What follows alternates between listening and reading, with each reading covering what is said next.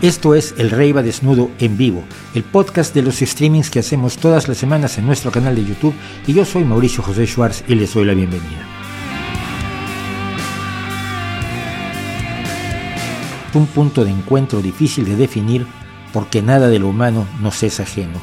Acompáñanos.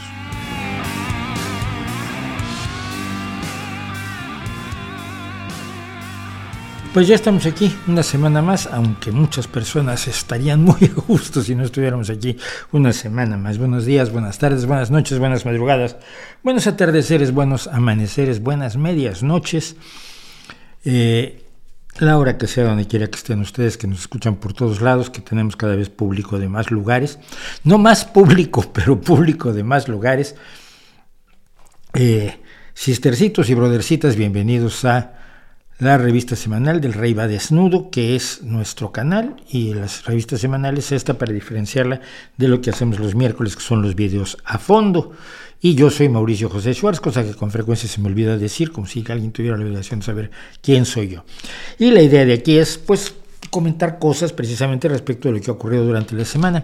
Yo me centro fundamentalmente en algunas cuestiones que me parecen de interés general o que me son de interés particular, la política española, la política mexicana, bueno, porque son los dos pies, los dos lugares donde tengo puestos los dos pies. La política estadounidense porque nos afecta a todos, la guerra de Ucrania porque me parece que hay que ponerse del lado de los agredidos y, Ucrania es la Vietnam de hoy. Eh, mucho de lo que puedo hacer de África, todo lo que puedo hacer de África, que es muy poco. Eh, y entonces pues, yo creo que soy el único que, toca temas así tan raros y tan diversos y demás, pero pues así es esto y espero que los... La idea es que conozcamos un poco más del mundo que nos rodea y que podamos pensar en él, cuestionarlo con racionalidad, cuestionarlo con inteligencia, no nada más de cuestionarlo. Todos son malvados, seguro, no. Sino de realmente pues pensar sobre el mundo que nos rodea, porque si no lo hacemos, otros van a pensar por nosotros, de eso lo puede usted tener absolutamente por cierto. Si usted no hace las cosas, alguien las va a hacer por usted y no va a salir beneficiado usted. Entonces, salvo casos muy concretos, eh, los que salen beneficiados, pues no estoy viendo si no tenemos ruido en, el, en la línea. Los que salen beneficiados pues no son nosotros, no, no es la gente común y corriente, esa gente común y corriente a la que aquí ocasionalmente le dedicamos una fanfarria y un homenaje. Y este es un streaming que por supuesto usted puede ver sin costo alguno, pero si desea apoyarnos y ayudarnos para poder sobrevivir, pues le agradeceremos que lo haga a través de PayPal o a través de Patreon, sobre todo inscribiéndose para ser uno de nuestros mecenas con una pequeña aportación mensual o una mediana aportación mensual o una gran aportación mensual, como quiera que sea. Me, están, me, han hablado mucho, ¿y por qué no haces patrocinios? Primero que nada voy a sonar muy poco creíble yo.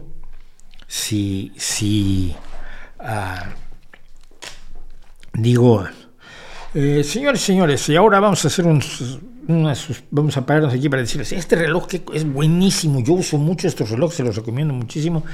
Pero la gente va a ver como diciendo, ¿de, de qué hablas? ¿no? No, es, no es coherente, no es lógico. Pero entonces yo dependo de ustedes, dependo de la publicidad que va entrando aquí, que luego me entra la publicidad más rara del mundo en este canal, ya lo sé, no me lo tienen que decir, lo veo a veces, ¿eh? últimamente mucho de... Bueno, estaba, estaban los anuncios de Greenpeace del agua, pero cuando empezó a llover, pues los sustituyeron rápidamente por los de los plásticos y a ver a qué hora se eh, nos vamos corriendo a, a, China. Yo digo que Greenpeace debería por supuesto, irse a China porque en China es donde se produce y lanza al mar el 50% de todo el plástico que se lanza al mar. Todo el resto del mundo, este mundo malvado al que Greenpeace le da con, su, con el látigo de su desprecio continuamente, tira la mitad del plástico que está en la mar y China tira el 50%. Pero los muchachos de Greenpeace, que son inteligentes, no se van a China con sus pancartas y a colgarse, por ejemplo, de, algún edificio de, la ciudad prohibida de Beijing, porque saben que no vuelven a ver la luz del sol, salvo en cuadritos, durante muchos, muchos años. Entonces aquí protestan contra los plásticos y no donde, donde está el problema, que es, es, una, es una forma muy cómoda de, funcionar. No acusar a, a la gente de lejecitos y y además ni siquiera acusar a los verdaderos culpables, sino buscarse otros que sean menos culpables y a esos les pegas. Es lo que hacen muchos gobiernos como el mexicano, que agarran a los delincuentes pequeños y les pegan y los muestran y toman una foto, el delincuente está medio torturado, confesando bueno, hasta el asesinato de Kennedy, mientras los grandes delincuentes pues, siguen, siguen perfectamente impunes. Bueno, cosas que me preguntan y que no voy a responder. Uno, de un documental que promueve Quanon, las patrañas y las, las conspiranoias de Cuano. No lo voy a mencionar porque no lo voy a hacer publicidad. Un youtuber que vive de hacer escándalo.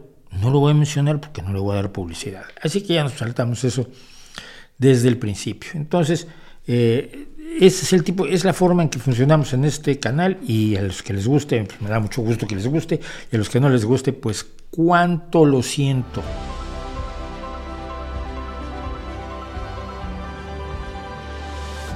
Tengo muchísimas cosas de las que hablar hoy y puedo adelantarles con una certeza casi absoluta que no nos va a dar tiempo de todo. Y yo peleo con este micrófono como no tienen ustedes una idea.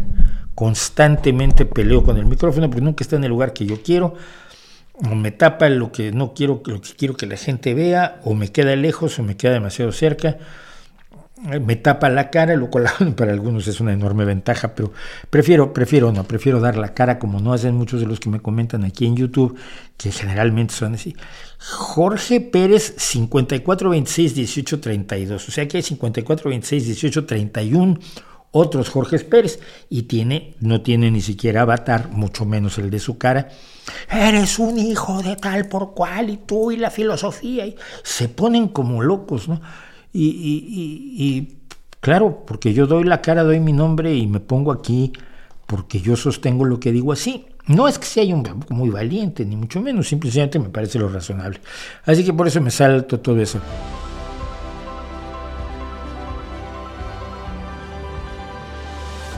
Para los que no somos mexicanos, ¿podría explicar qué fue el FOBAPROA? Sí, es fácil, a ver, muy fácil. Fue el Fondo Bancario de Protección al Ahorro, que luego fue sustituido por el IPAP, que es el Instituto para la Protección del Ahorro Bancario. Son instituciones que hay en todos los países. Mira, hay un problema que nadie ha sabido exactamente cómo resolver y es el siguiente. ¿Qué haces cuando un banco quiebra? Los bancos manejan el dinero de los ahorradores y los invierten para ganar dinero. Y un poco del dinero que ganan se los dan a los ahorradores en forma de intereses.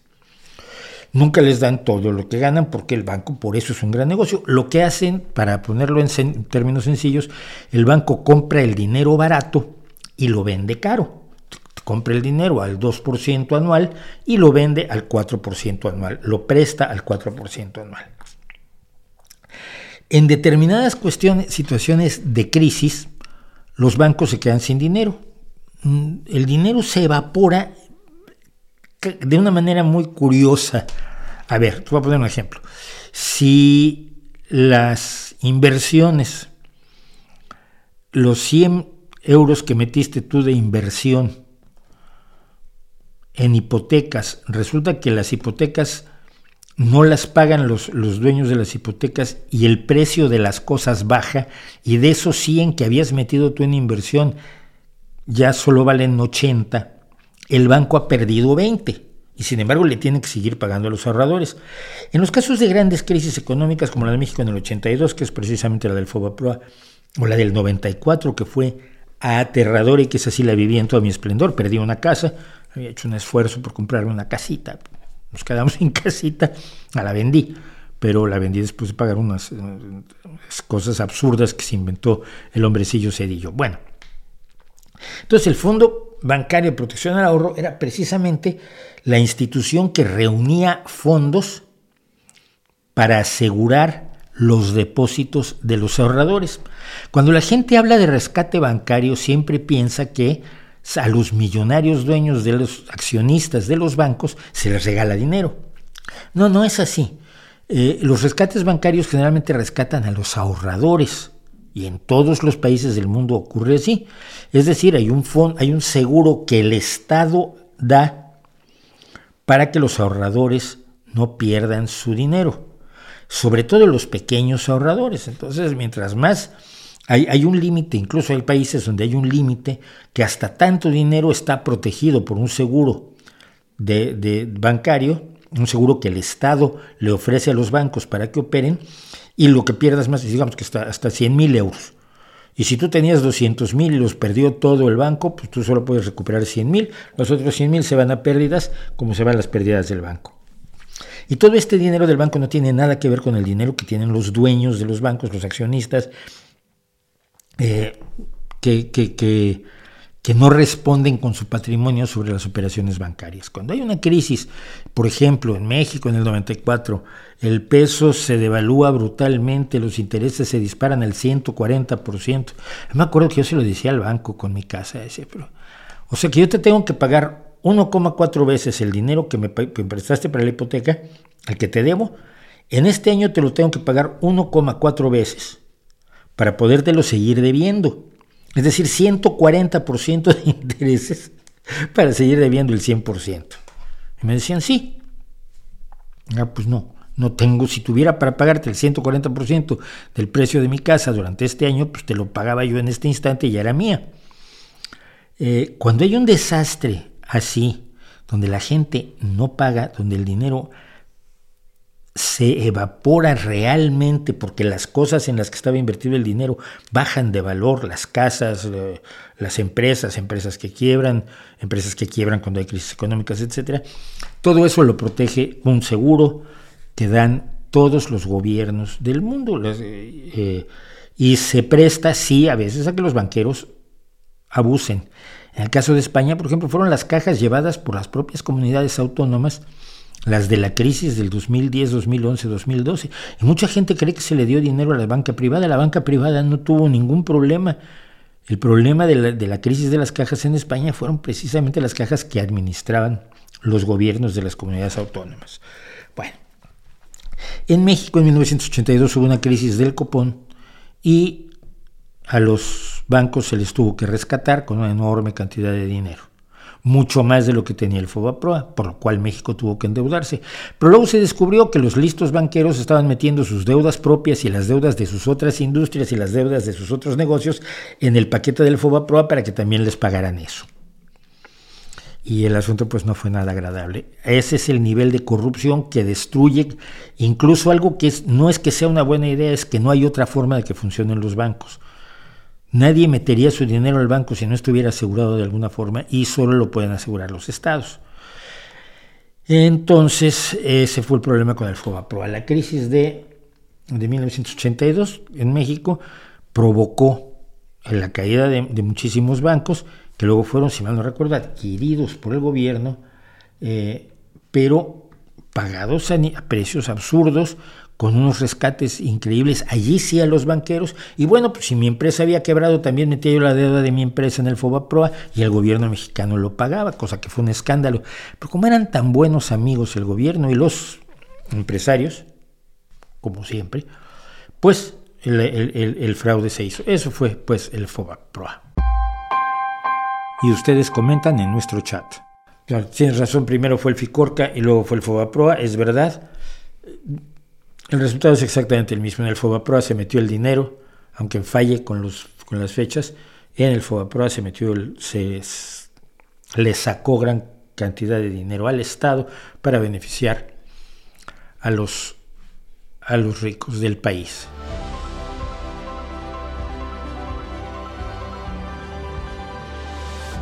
¿Cuál es la mala acción a Zelensky en la reunión de la OTAN? Yo no lo sé. No sé cuál es la, mala acción eh, que están usando al pueblo ucraniano. Usando al...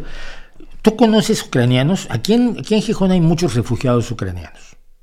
Y yo les pregunto si quieren entregarle su país a Rusia. Y ellos me dicen que no, estamos preparando un documental con ellos precisamente. Y tú me dices, tú, desde donde quiera que estés, con el nombre Pedro García, que no es dar la cara, con una P, que tampoco es dar la cara, es decir, como un miserable anónimo de Internet, me estás diciendo que están usando al pueblo ucraniano. ¿Quién está usando al pueblo ucraniano? El pueblo ucraniano está poniendo los muertos, está poniendo niños torturados, se han descubierto celdas de tortura para niños, niños que lo, que lo cuentan, se está asesinando a miles y miles de civiles. ¿De qué hablas? Las bombas racimo no son buena idea, ya sabemos el daño que hicieron en Laos. Es hora de poner atención al bosque, parar esta locura y hablar de paz. ¿Eh? Mira, las bombas de racimo son un problema porque se usan contra la población civil. En el frente de batalla, las bombas de racimo son excelentes para limpiar trincheras.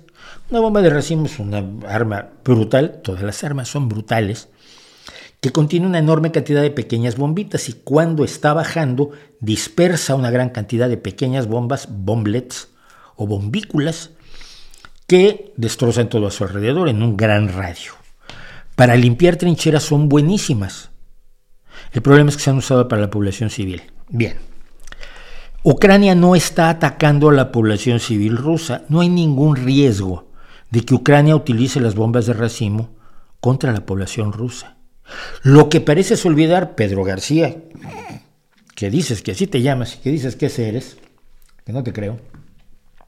Lo que se te olvida a ti es que desde el 24 de febrero de 2022, Rusia ha estado utilizando bombas de racimo contra la población civil ucraniana. Y el primer caso ocurrió, si mal no recuerdo, en marzo, en el ataque a la estación de tren de Kramatorsk, donde se mató una gran cantidad de civiles con bombas de racimo rusas. Y desde, el desde marzo de 2022 hasta el 13 de julio de 2023, a ti te la ha soplado que Rusia asesine civiles inocentes con bombas de racimo. Pero si se las van a dar a Ucrania para que limpie las trincheras donde están atrincherados los invasores imperialistas, genocidas, torturadores y asesinos de civiles, entonces ya te parece terrible. No me jodas, ¿sí? Y ustedes comentan en nuestro chat. La mala acción es porque las noticias se le ha dado hincapié a que la OTAN no ha dado fecha para admitir a Ucrania. Claro que no ha dado fecha, lo he explicado en muchísimas ocasiones aquí. Las reglas de la OTAN, que es una organización de defensa donde participan muchos países, implican que no puedes no puede volverse miembro un país en cuyo territorio haya un conflicto armado. Mientras haya un conflicto armado en tu país, tu país no puede ser miembro de la OTAN por las reglas de la propia OTAN. ¿Ya? Y desde 2014 hay un conflicto armado en territorio ucraniano conflicto armado promovido por Putin, financiado por Putin, con, con el grupo Wagner metido, con soldados del ejército ruso metidos ahí sin insignias, lo que tú quieras. Hay un conflicto armado. La guerra del Donbass de 2014 a 2022 y luego la guerra, la invasión de Ucrania por parte de Rusia en 2022.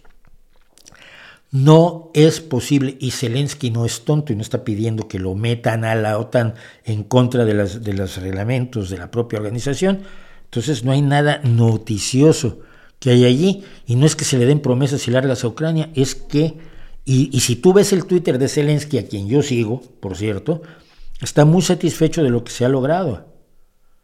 Porque se ha reforzado el compromiso de la OTAN de admitirlo en el momento en que gane la guerra. Y, que esperemos que sea este mismo año pero no hay, no hay nada nuevo, no hay ninguna noticia. Y quien se invente noticias ahí, o es ignorante o es miserable, no hay de otra. Y ustedes comentan en nuestro chat. Ah, dice aquí que si Rusia usara bombas de racimo, todos lo sabrían. No, no todos. Los imbéciles que se niegan a ver lo que hace Rusia en Ucrania, no lo saben. Veamos, cluster bombs Rusia y Ucrania.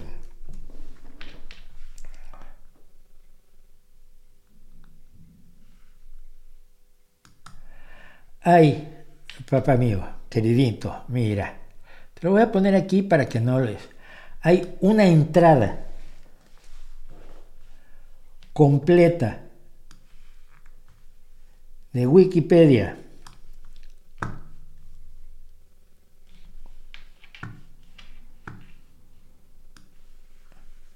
con foto.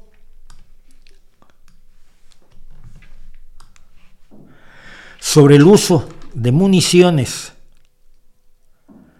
de racimo en la invasión rusa de Ucrania.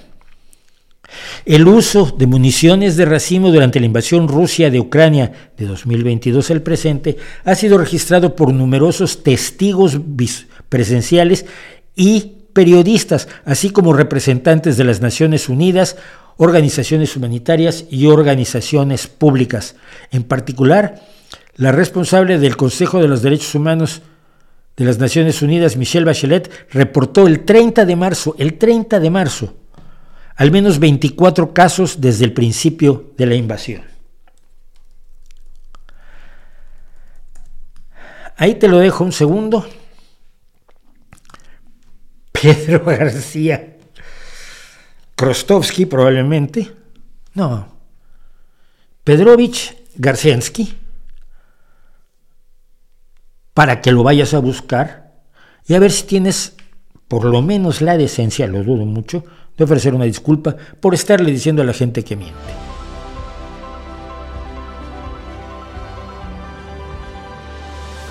¿Qué opinión tiene el último álbum de Queen, Innuendo, que no fue el último? Luego vino Made in Heaven. A mí es un, es un disco que me gusta, tiene algunas cosas como I'm Going Straightly Mad, que es espectacular. Déjame ver, creo que había puesto aquí algunas cosas.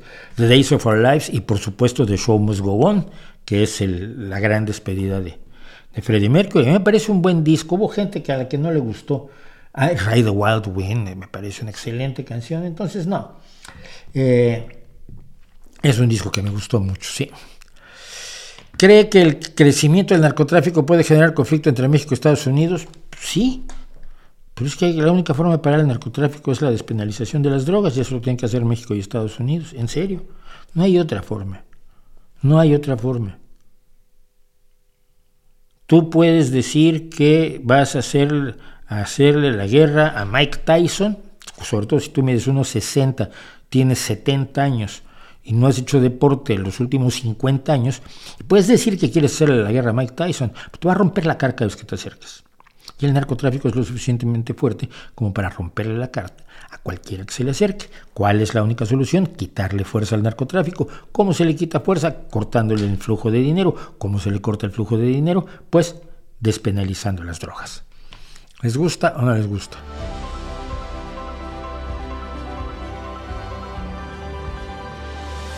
¿Ves esa analogía entre los izquierdistas que se fueron con AMLO y los socialistas que se aliaron a Mussolini? No. Y te voy a decir por qué no, porque Mussolini fue claramente eh, un, converso, un traidor al socialismo. Él originalmente era socialista y de pronto decidió que no, que todo eso de, que los trabajadores valieran, no, no, que mejor era otro, un solo jefe, inventó el fascismo y se declaró contra el socialismo, se declaró contra el comunismo, se declaró contra todas las visiones progresistas, se declaró contra la democracia. Y entonces quien se adhirió a él se volvió fascista y punto.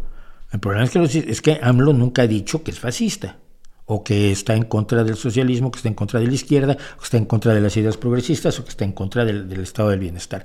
Nunca lo ha dicho, simplemente finge. Busqué tu perfil en la nueva app Threads, hilos y no conseguí para agregarte, no. Eh, Zuckerberg, Mark Zuckerberg, no ha querido abrir threads en Europa. Y no ha querido abrir threads en Europa porque le molestan mucho las, las reglas y leyes europeas sobre protección de datos y privacidad de los ciudadanos. Como ya lo han multado con algunos muchos millones de euros, Zuckerberg tiene miedo que la forma en que suele él hacer negocios, mal, con, eh, con, sus, con sus aplicaciones, pues que Threads viole, infrinja, eh, violente o vaya en contra de los ordenamientos europeos de protección de datos y privacidad de la gente. Y entonces, para que no lo multen, pues no pone threads en Europa y probablemente no lo ponga nunca, es de lo que se ha hablado esta semana. Entonces, eh, ¿cuál es el problema? Pues que evidentemente otra vez Mark Zuckerberg creó una plataforma que no es segura para tus datos y para tu privacidad. Que yo entraría en ella de todos modos porque yo estoy, yo tengo muy claro que los datos que tiene Internet de mí son los que yo he dado. No pueden sacar datos de mí que yo no he dado. Eh, pero como la gente es, es, tonta, da demasiados datos o luego no se da cuenta de que le están manipulando. El hecho real es que probablemente no haya threads. Si hay threads en Europa en algún momento dado, si puede poner métodos de seguridad adecuados eh, Zuckerberg, ten la certeza que voy a ir corriendo para allá porque Elon Musk está cada día más fascista.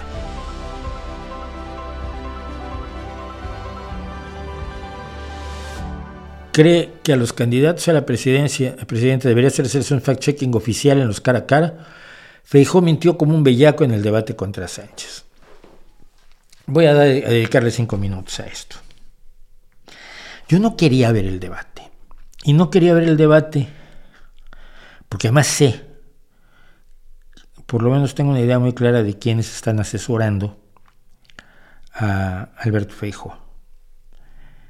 Pero no me imaginé que hiciera las dos cosas que hizo. Primero que nada, mentir sin cesar. Y segundo, eh, hacer lo que se llama un galope de guiche. El galope de guiche es un truco retórico, es un truco que se utiliza en los debates y en las discusiones, cuando tú sueltas montones de datos y montones de, de afirmaciones una tras otra, como ametralladora, que hace prácticamente imposible que tu oponente responda porque tendría que dedicarle mucho tiempo a responder cada cosa que tú estás diciendo. Y tendría que dedicarle mucho tiempo por otra cosa que se llama la ley de Brandolini. La ley de Brandolini dice que una falsedad, eh, refutar una falsedad requiere al menos un esfuerzo, una orden de magnitud mayor que el esfuerzo por soltar la mentira. Te pongo un ejemplo. España tiene la mayor inflación de España tiene la mayor inflación de Europa y es culpa de usted, señor Sánchez. Eso seguido de, tenemos el mayor desempleo de la historia, tenemos las pensiones más bajas de la historia, los únicos que han subido las pensiones somos nosotros, la, ametralladora, lo que la propaganda rusa llama la manguera de incendios de la, de la, mentira. Bueno, pero esa, quedémonos solo en esa. ¿Tiene usted la mayor inflación de Europa, señor Sánchez? Ya es culpa de usted. Es tú. No, mire, para desmontar eso tengo que explicarle que sean los estudios que se han hecho y que aquí se encuentran, los análisis que se han realizado y lo que dice la propia Unión Europea es precisamente lo contrario, que España ha logrado tener una de las inflaciones más bajas o la inflación más baja de toda Europa. Y esto se demuestra con el estudio de tal persona y de tal persona. ¿Cuánto tiempo le, le tomó a Feijó soltar su mentira y cuánto tiempo toma refutarla? Toma muchísimo más tiempo refutarla. Bien. ¿Cuál fue el problema? El problema es que había dos moderadores, digámosles así, interesados en que Feijó saliera lo más airoso posible y que no estaban interesados en el fact-checking. Una de esas personas tiene una gran empresa de fact-checking con la cual ha ganado muchísimo dinero. Ella dice que no es multimillonaria. Bueno, no es multimillonaria, pero dinerito tiene. Por su empresa de fact-checking que se llama Neutral que es una mezcla de neutral y new, que quiere decir nuevo, neutral, porque no se escribe como neutral en inglés, sino como new de nuevo. Tiene un montón de gente trabajando allí. Y sin embargo no pudo, no se atrevió a hacer un solo fact-checking y explicó, ahí es que hubiera sido como un cara a cara entre el señor Feijó y yo. No, entre el señor Feijó y la realidad. Tú como periodista y dueña y directora general, presidenta y máxima accionista de Neutral, tenías la responsabilidad de decir, oiga, señor Fijo, no es cierto, eso que está usted diciendo no es verdad, vamos a reconducirlo, vamos a hablar de la inflación. ¿Cuánta es la inflación que está teniendo él? Eso hace un moderador. Un cómplice de Feijó, como fue el caso de Ana Pastor y de Vicente Vallés, lo dejan mentir. Y ya, hay una periodista, Marta Llanos, que es TikToker y eh, no, no, es, no es precisamente una de las grandes figuras del periodismo en España, ni mucho menos, porque estuvo haciendo el fact-checking durante, la, durante la, el debate. No era tan difícil, los números estaban allí, ya conocíamos los datos. Y decía Ana Pastor, bueno, pero es que ¿cómo íbamos a hacer eso en ese momento? A ver, Ana, por Dios, ¿qué crees que no se iba a hablar de inflación? ¿Qué crees que no se iba a hablar de pensiones? ¿Qué crees que no se iba a hablar del precio del gas, de la excepción ibérica? ¿Qué crees que no se iba a hablar del empleo, del desempleo, del desempleo juvenil, del empleo juvenil, de la revalorización de las pensiones, del salario mínimo? Todos sabíamos que se iba a hablar de eso. Y todos teníamos los datos. Y por eso era un escándalo que tuvieras los datos y ya se fijo y decías, esto es un universo paralelo. Pero aquí hay que recordar una cosa, mire, el, debate fue anteayer, ya, hace muchos días. Se va a olvidar, va a quedar así, cuando haya otro debate entre otros candidatos dentro de cuatro años, pues igual alguien se va a acordar de este, más o menos. Los efectos del debate ya están. Se ha conseguido que un sector de la, ciudadanía cree que Feijóo lo ganó, porque eso es lo que ha dicho la prensa española, que es fundamentalmente de derecha, salvo el pequeño sector que es de ultraderecha. Eh, entonces, bueno, ya Feijóo ganó el debate. No, los, que perdieron fueron los electores. Pero dése usted cuenta de que Vicente Vallés y Ana Pastor, dentro de un año, cuando nadie se acuerde del debate, van a seguir teniendo el aplauso, el apoyo, el beneplácito y los negocios de las personas a las que sirven y van a seguir teniendo empleo en la tres media y van a seguir vendiendo sus servicios a los empresarios y a los políticos a los que sirven. Ellos no están preocupados por el interés del elector, como usted o como yo. Ellos juegan con su futuro, su futuro económico y profesional. Son dos personas relativamente jóvenes que esperan es que trabajar durante muchísimos años y amasar una fortuna en condiciones. Esos son los moderadores que tuvimos en el debate. Entonces, por supuesto, habría que hacer un fact-checking. Yo he visto hacerlo en debates en Estados Unidos, pero con periodistas de verdad. Y periodistas de verdad que son capaces de manejar los datos independientemente de su sesgo político personal. Es decir, si yo soy socialdemócrata y Sánchez suelta una mentira gordísima, hombre, como periodista es mi obligación decir, oigan, no, señor Sánchez, eso que usted está diciendo no es verdad. Pero pero no funcionan las cosas en España porque el periodismo pues está fundamentalmente muerto, está en la unidad de, cuidados intensivos en condiciones muy lamentables, hay pequeños chispazos de vida ocasionalmente, mm, sobre todo de gente que está trabajando fuera de España o que trabaja para, agencias internacionales, pero eh, salvo chispazos que sí los hay en España, no quiero atacar a todos los compañeros, pero el periodismo en España está en condiciones lamentables y ustedes comentan en nuestro chat. Hay, un, hay, hay una cosa que señalaba yo precisamente sobre el, fact-checking de Maldita. Maldita era otra, es otra empresa que sale de la sexta, que me hicieron un bulo a mí, dijeron que yo había pedido un puesto en el PSOE y estaba muy enojado porque no me lo habían dado. En la vida he pedido un puesto en el PSOE ni lo aceptaría. Lo más que he hecho es dar el curso de, bienvenida a nuevos militantes, porque no te, ni te pagan ni nada. Eh, pero eh, pero una de las cosas que yo decía es, una de las formas de viciar el fact-checking es decidir qué hechos, qué hechos compruebas. ¿sí? ¿Cuáles son los hechos que vas a, comprobar? Y entonces, claro, lo que hicieron, sí, fue maldita, me parece. No estoy seguro, ¿eh? pero a ver, pues tengo la, ah, las cosas se han, han ido muy rápido estos días, pero creo que fue maldita que tomaban una, mentira de, de, Feijó y un error de Sánchez. Otra mentira de Feijó, un error de Sánchez. Otra mentira de Feijó, una exageración de Sánchez. Eh, espera, pues que del lado de Feijó hay otras 25 mentiras que no se equiparan a lo que, a, que tiene otras tantas Sánchez. No, no, pero al elegir dieron la idea de que aquello estaba perfectamente equilibrado. Hombre, eso es una indecencia.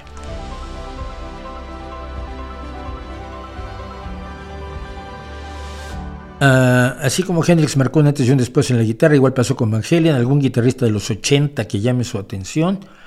Ay, no me acuerdo si es los, No, no creo que no llega a los 80, pero Billy Ray Vaughan era Dios. Y. Billy Ray Vaughan y. Ay, ¿Cómo se llama el irlandés? Cuando alguien le preguntó a, Jimi Hendrix que se siente ser el mejor guitarrista del mundo, dijo: pregúntenle a él, a Rory Gallagher. A Rory Gallagher. Mm, lo que pasa es que yo estoy más en la guitarra de blues, entonces de guitarristas de blues te puedo hablar de Body Guy o te puedo hablar de, de, Samantha, Samantha Fish es relativamente joven, de la gente que está actualmente trabajando, estoy muy metido en la gente que está trabajando ya en el blues, Samantha Fish y uh, Joan Shaw Taylor, uh, Sue Foley, uh, Laura Chávez, casi todas son mujeres, además, magníficas guitarristas, pero hay Body Guy que, los, que siempre los apoya a todos. quizás de los 80 el que más me, podría yo mencionar de repente es a, Derek Trucks, el mejor guitarrista de Slide, probablemente el mejor guitarrista de Slide que hay en el, en el, mundo en este momento, o por lo menos eso creo yo. Y él sí es de los 80 porque entra muy joven a los Allman Brothers, luego tiene su propio grupo y ahora tiene el grupo con su esposa, la Tedeschi Trucks Band, que es una maravilla.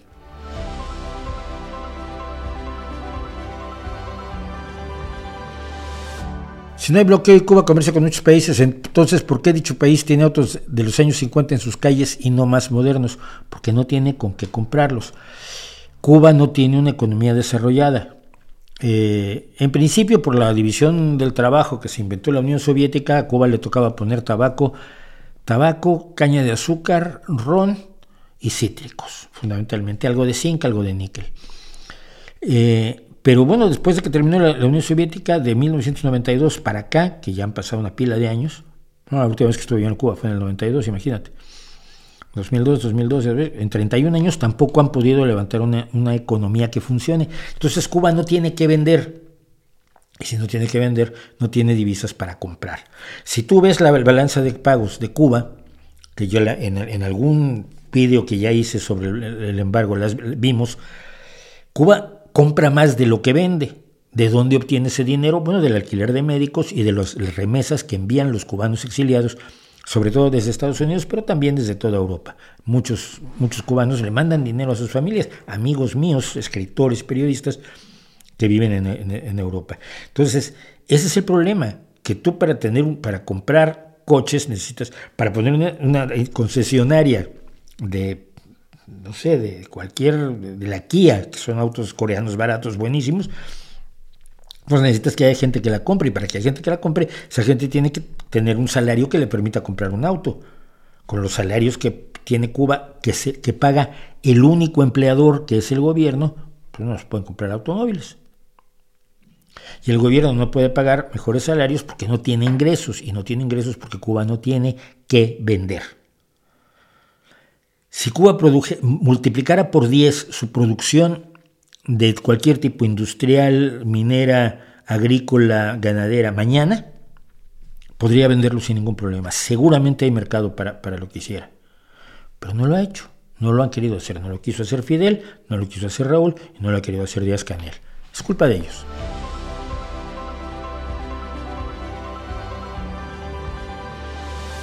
Vamos a empezar a hablar sobre cuestiones del... Y hay una en particular a la que yo le tengo muchas ganas de hablar, porque fue un fenómeno en el que estuve metido y fue de Chumbawamba y de Socupa.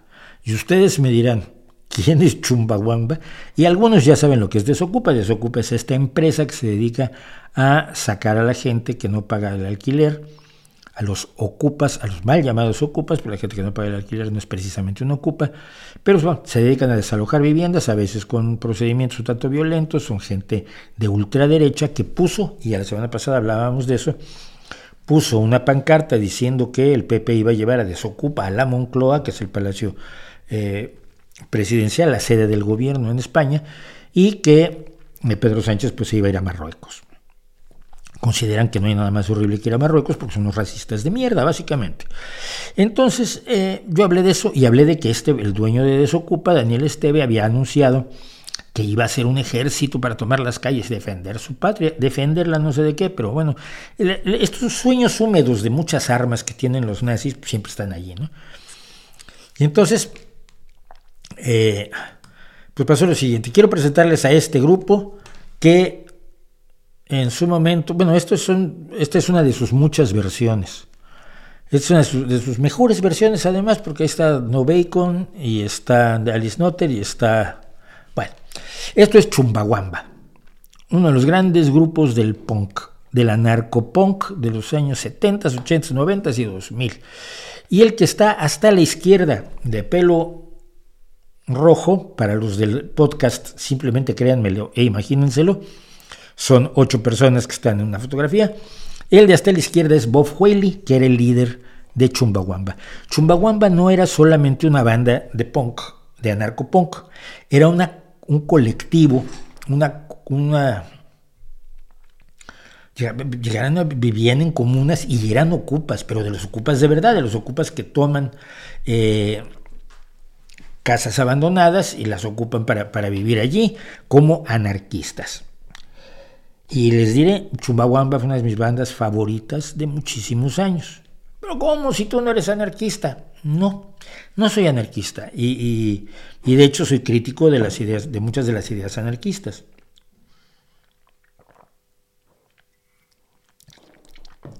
Pero también soy alguien que admira muchísimo la honestidad y la coherencia. Y Chumbawamba y muchas bandas de punk y de anarco-punk y de punk callejero tienen una honestidad a prueba de bombas. Cuando les dieron dinero por estos tienen un, gran éxito, que seguramente ustedes han escuchado, que es Top Thumping. Y fue, como dicen ellos, nuestro, nuestro álbum de grandes éxitos tiene una canción. Llegaron a todo el mundo, ganaron una pila de dinero y lo repartieron. No se enriqueció, o sea, la banda se pudo haber enriquecido, pero siguiendo sus principios nos gusten o no sus principios, los podamos discutir o no, repartieron el dinero. Cuando, cuando alguien les pidió la, canción para un anuncio, utilizaron el dinero para ir en contra de la empresa del anuncio. O sea, hay una coherencia y una honestidad que me parece enormemente admirable. Yo siempre he dicho que entre un derechista honesto y un izquierdista deshonesto, igual prefiero el derechista honesto, aunque me eh, Pavel está diciendo que Desocupa no suele recurrir a la violencia, vale. Claro que sí, soy víctima de la propaganda, es que yo no estoy informado, ¿ves? Yo simple y sencillamente tomo lo que me van diciendo por ahí. Vale, sí, hombre. Te pusiste a investigar el tema de Desocupa, o sea que amenazar con hacer un ejército callejero no es para nada acudir a la violencia. No, hombre, no. A veces yo soy un loco. Bueno, pues pasó lo siguiente, y para esto déjenme primero, ah, no, va a pagar esto. Cuando inauguraron su, su pancarte, yo no me enteré, los de Desocupa, está Daniel Esteve, eh, hicieron un video donde él se tomaba fotos con la gente y todo el mundo estaba muy contento con él. Para ellos era la, la esperanza del nazismo finalmente de vuelta en España. Ay, si no se hubiera muerto Franco se, vivía mejor con Franco, te dice toda la gente que no había nacido cuando Franco murió, incluido este. Y entonces eh, Ignacio Villaverde, que es un amigo mío que es bombero forestal, o sea, una persona que se juega la vida de verdad, le reclamó a Daniel Esteves elegido para el vídeo la canción Top Thumping del grupo británico Chumbawamba. Sin embargo, ellos tenían una canción mucho más apropiada, esta. Y lo que, lo que hizo Ignacio, que es mi amigo de Twitter, fue poner el vídeo de, Daniel Esteve, pero con la canción El día que murió el nazi. El día que murió el nazi es una de las grandes canciones de Chumbawamba y recuerda cómo el día que murió Rudolf Hess, que estaba en la, cárcel de Spandau, que fue el último, de los el último prisionero de los, de jerarcas nazis, cuando murió en la cárcel de Spandau, salieron los nazis de todos lados. Entonces en la canción dicen ellos precisamente eh, nos decían que, Rudolf Hess era la muestra de la, derrota de los nazis, pero entonces ¿por qué salieron nazis por debajo de las piedras el día que el nazi murió? Y los nazis siguen estando allí y tenemos que combatirlos. Eh, los nazis nunca se fueron realmente y, finalmente dicen, y nunca descansaremos en paz hasta que muera el último nazi. Les ofreció esto y me lo hizo, me lo hizo llegar a mí su tweet, este, compañero Ignacio Villaverde lo mencionó y resulta que yo conozco, yo podía llegar a Bob Whaley porque yo soy, me llevo más o menos con Oyster Band, que es una banda que es mi banda favorita, que son, que son folk punk, no son, no son anarco punk. Eh, y he estado en varios de sus conciertos y más o menos me llevo con el violinista y con el cantante que es John Jones. Y por lo tanto, tengo el Twitter de John Jones y he visto que él está trabajando con Bob Haley algunas cosas de música comunitaria y tal y cual. Chumbawamba se deshizo hace ya aproximadamente una década. Y entonces le mandé a Bob Haley urgente, un grupo nazi español que ha anunciado su intención de crear un ejército callejero, de estos que dice aquí Pavel que no es violento, es un ejército para repartir dulces. Eh, ha utilizado Top Thumping como su música para desvelar un póster racista en contra del presidente socialista y candidato de cara a las elecciones de 2000, del, 23 de julio. Y le paso el, Twitter, el tweet que había lanzado el propio líder de, de, de, ah, Desocupa, este pacifista del ejército de, las gominolas. O sea, el ejército gominola o el ejército Hello Kitty.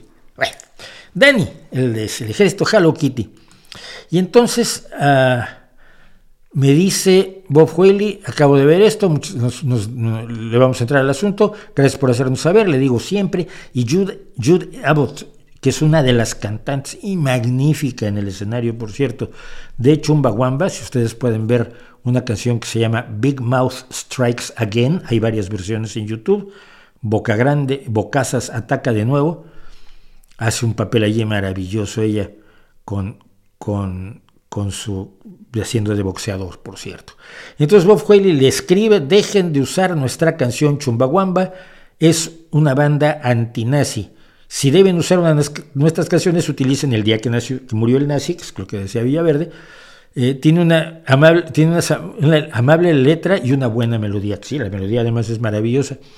Que es una cosa del punk del anarco y del punk callejero que no tiene nada que ver con el punk de Ramones y de tres acordes o de, o de Sex Pistols, ¿no? O sea, son musicalmente muy desarrollados tanto el anarco como el, como el street punk. Y esto les da un valor adicional, es música bien hecha, música bien instrumentada, con voces, con, con, con concepto musical. Y alguien le dice, así es como Top Something se convierte en un nuevo himno español antifascista bravo, y dice Bofueli, todas las canciones que cantamos alguna vez son un himno antifascista. Si Top Something se da a conocer como un himno antifascista, es todo lo que jamás podríamos esperar de nuestra música.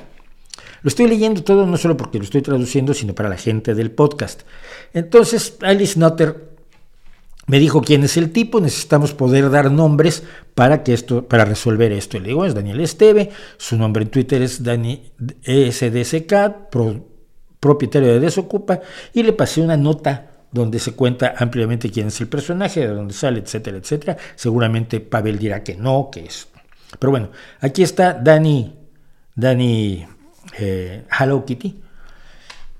Y eh, Alice Notter dice, gracias, esto es lo que necesitamos. Y alguien le preguntó y ella respondió, los fascistas usaron nuestra canción e hicimos que la borraran. Y Twitter sí, finalmente borró totalmente el vídeo de Dani Desocupa porque estaba utilizando sin permiso. La derecha siempre es esto así como muy a lo tonto, ¿no? Ronald Reagan usó Born in the USA y por supuesto eh, el, el boss el boss le dijo, no, no puedes usar eso sin permiso. Uno, y dos, la canción no es a favor del, del qué guay, qué bonito que nacemos en Estados Unidos. Es una canción en contra de la guerra de Vietnam. Lo que pasa es que es un éxito, dice Born in the USA, nacido en los Estados Unidos. Uy, pues debe ser así como, como muy a favor de, del nacionalismo patriotero de la derecha estadounidense.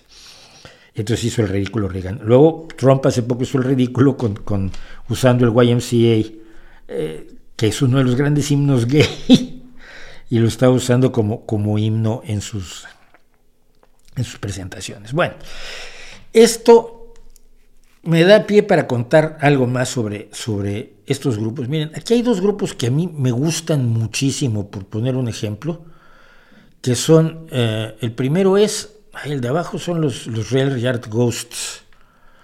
Eh, y el otro creo que es, si es Holy Locust, sí, claro, por la chica que toca la guitarra con resonador, la que está al centro con los shorts y los rastas, eh, ella anda en varios grupos de, de punk callejero. Si ven ustedes a grupos como estos en YouTube, tienen una enorme capacidad, primero que nada letrística, es decir, saben manejar su lenguaje, aunque a veces canten a gritos, son punk y tienen una calidad instrumental. El, violonchelo allí, el tipo de, de, Holy Locust, el, acordeonista es espectacular, es maravilloso. La, violinista pequeña de Real Yard Ghost también es magnífica. Eh, son grupos que tienen una gran calidad musical, pero al mismo tiempo son tremendamente ideológicos. Son grupos que van a lo que van, como narcopunk y como punk callejero y como enemigos de todo el sistema, incluido yo. Pero vale la pena oírlos. Y son gente profundamente honesta. Entonces, por lo que se ocurrió finalmente es que en este caso, de una manera extraordinaria y muy divertida al final, eh, Chumbawamba, después de haber desaparecido hace mucho tiempo, le ha ganado una guerra a los nazis de Desocupa, del equipo, perdón, a los Hello Kitty de Desocupa. Y yo estoy encantado porque, porque Chumbawamba siempre se mantuvo. A Chumbawamba yo lo conocí al mismo tiempo que a Oysterband. Y fue durante las huelgas de mineros cuando Margaret Thatcher destrozó la minería eh, británica. Todavía me siguen a mí justificando, bueno, pero es que ah, ya no se podía sostener, ¿vale? Entonces había que, quizás había que desmontarla, había que vender las minas, había que cerrar las minas, pero no así, no echando a 20 mil personas a la calle y hundiendo la vida total de miles de familias y de comunidades enteras que vivían de la mina. Mira, en Asturias yo he visto el cierre de toda la minería. Mi familia política es de mineros. Tengo muchos amigos mineros, amigos que han bajado a la mina años y años y años jugándose la vida. Y cuando se decidió que se iba a cerrar la minería asturiana, se hizo un programa y el gobierno, eh, la Unión Europea metió fondos mineros para reconvertir las comunidades mineras para que tuvieran una nueva forma de desarrollarse económicamente, que en algunos casos se usaron mal los fondos mineros, eso es otra historia. El proyecto pues era no cerrar las minas como lo hizo Thatcher a lo bestia. Y en la huelga de mineros, en la heroica huelga de mineros, eh, yo la existencia de Chumbawamba y de Oyster Band y de toda la gente que apoyaba a los mineros. Eh, cuando, cuando se retiró Chumbawamba, y esto lo tenía, por cierto, la trompetista, me encantaba la trompetista. Eh, Chumbawamba hizo un disco para la muerte de Margaret Thatcher, se llamaba Adiós, señor, Goodbye Margaret Thatcher, o, En Memoria Margaret Thatcher. Es un pequeño CD con cinco canciones. Y, él, lo, que, lo que hicieron fue lo siguiente, a mí me parece absolutamente brillante. Tú les mandabas cinco libras y tu dirección. Y ellos lo guardaban. El día que muriera Thatcher te lo ponían en el correo. Y efectivamente, el día que murió Thatcher, mandaron por correo aquel disco en contra, recordando lo que había hecho Margaret Thatcher con miles y miles de familias trabajadoras, de familias trabajadoras que merecen el apoyo de todo Estado, de toda sociedad, de todo gobierno. No puedes pasar como un enloquecido con botas militares por encima de las vidas de miles de personas, es que es imperdonable. Por mal que esté la situación económica, la, obligación del Estado es reducir al máximo el daño que se le hace a los más desprotegidos. O eso creo yo, y por eso estoy equivocado. Así que gracias Chumbawamba, gracias Bob Hueli, y gracias a estos viejos anarcopunks, a los que tanto, tanto quiero pese a estar en desacuerdo en muchas cosas.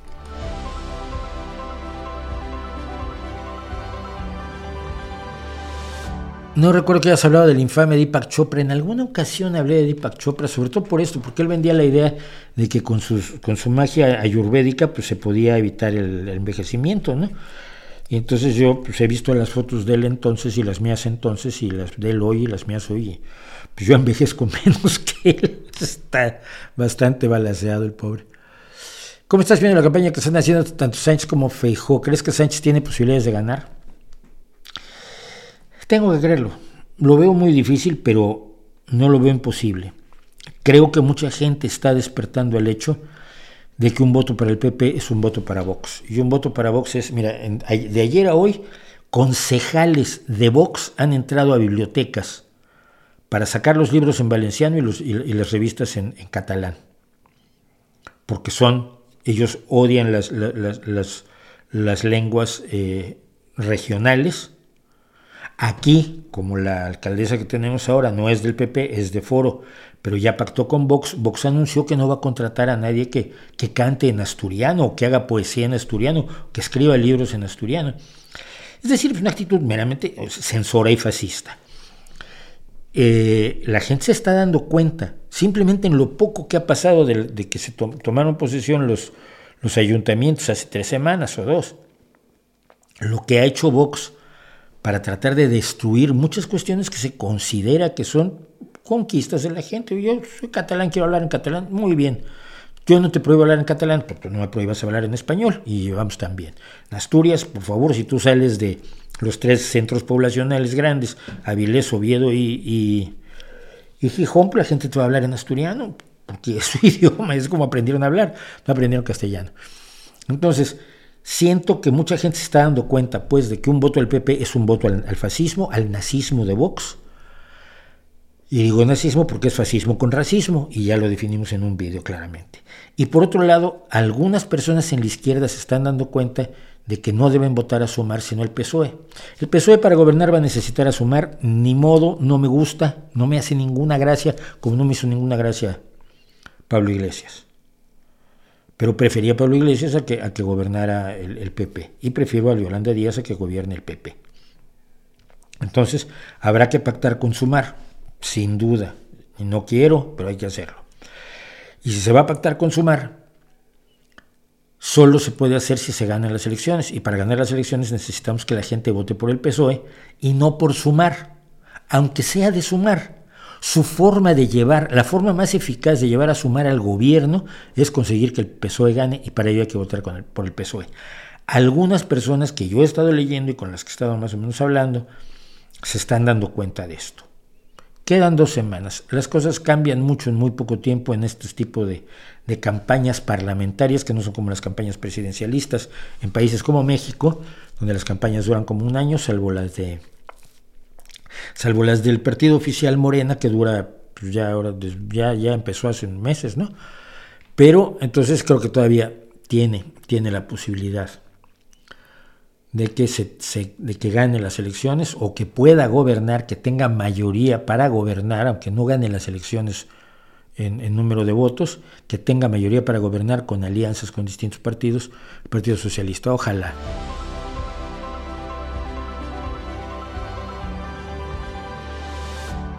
Para los que no somos españoles, ¿qué tipo de personaje es Íñigo Errejón?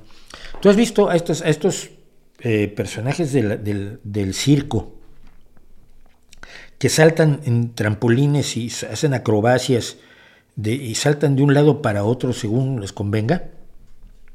Ese es Íñigo. Íñigo era el, discípulo favorito de Pablo Iglesias.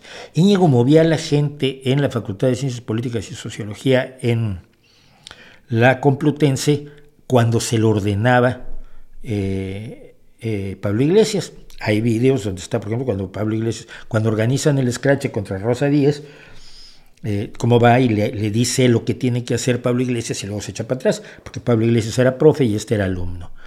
le ordenaron hacer un, grupo que se llamaba Contrapoder y su primer acto fue tomar la cafetería de la facultad. existe el video, es divertidísimo. Eh, Rejón se, estuvo en el leninismo, luego en el, en el marxismo gramsciano, es un gran teórico del populismo laclausiano, y el día que se peleó con López Obrador, con López Obrador, ¿no? con, Pablo Iglesias, hizo su propio partido y ahora se presenta como un socialdemócrata. Y yo estoy seguro que si le da suficiente cuerda, se presenta como un neoliberal, eh, o un trompista. No creo que tenga principio alguno. Creo que creyó que iba a ser la revolución y cuando se dio cuenta que no le iba a hacer, lo que creyó que hay que hacer es vivir del cuento y vive del cuento. Es mi visión personal, probablemente me equivoco, lo aclaro.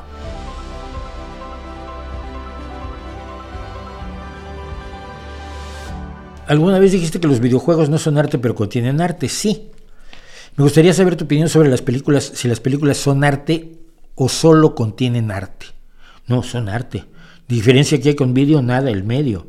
Son arte y se le llama el gran arte porque confluyen en él todas las artes. Primero la literatura, no hay una película sin guion. sí las hay, pero bueno, una buena película sin guion no la haces. Está la actuación. está la música, están las artes plásticas, desde, desde el maquillaje hasta la generación de escenarios, etcétera, sean hechos a mano o sean hechos por computadora, hay artes plásticas a mares eh, en, el, cine. Entonces, el cine es una forma de arte que contiene otras formas de arte, y, que muchas veces el que más brilla, que es el, es el actor, opaca a otros como puede ser el director o el guionista. ¿no? A mí siempre me, me alucina cuando se habla de un actor y dicen, es que este actor dejó huella cuando dijo esta frase tan maravillosa. Y dice, ya, ya, pues esa frase le escribió otro tipo cuyo nombre ni conoces, no te enteras. Pocas veces ocurre con el caso de Rutger Hauer en Blade Runner, por cierto, que el monólogo final del replicante, he visto cosas se lo creó, lo escribió Rutger Hauer la noche anterior. Pues, se lo presentó a pues, Ridley Scott, ¿no? Se lo presentó al director, el director dijo, muy bien, hazlo. Y esa maravilla son los momentos épicos del cine. El monólogo final de Roy Batty, el replicante que hace Rutger Hauer, eh, lo escribió Rutger Hauer. Ahí sí es todo el actor, el actor haciendo el papel tanto de, de guionista como de, como de, intérprete. Pero la mayoría de los casos, cuando dicen, ay, es que la princesa Leia es un personaje, pues sí, es un personaje maravilloso, pero la, por lo menos una buena parte del crédito debería ser para George Lucas que la escribió, ¿no? que la concibió y la escribió. En fin.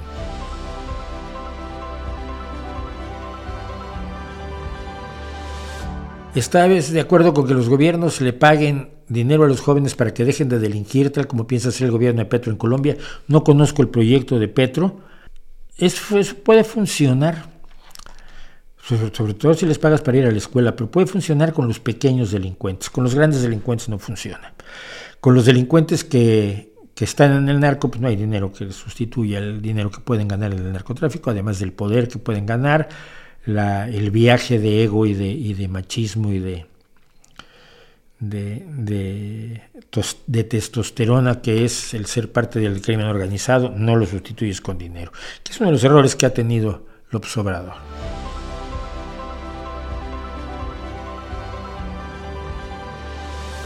Y ya que estábamos hablando de, del debate en España y de la campaña, hay una pequeña parte Déjenme ver cuánto le dedico a esto. Hay una pequeña parte de la, de la campaña del PP que me parece especialmente importante refutar. El PP dice que va a derogar el sanchismo. Mi pregunta es, ¿qué es el sanchismo?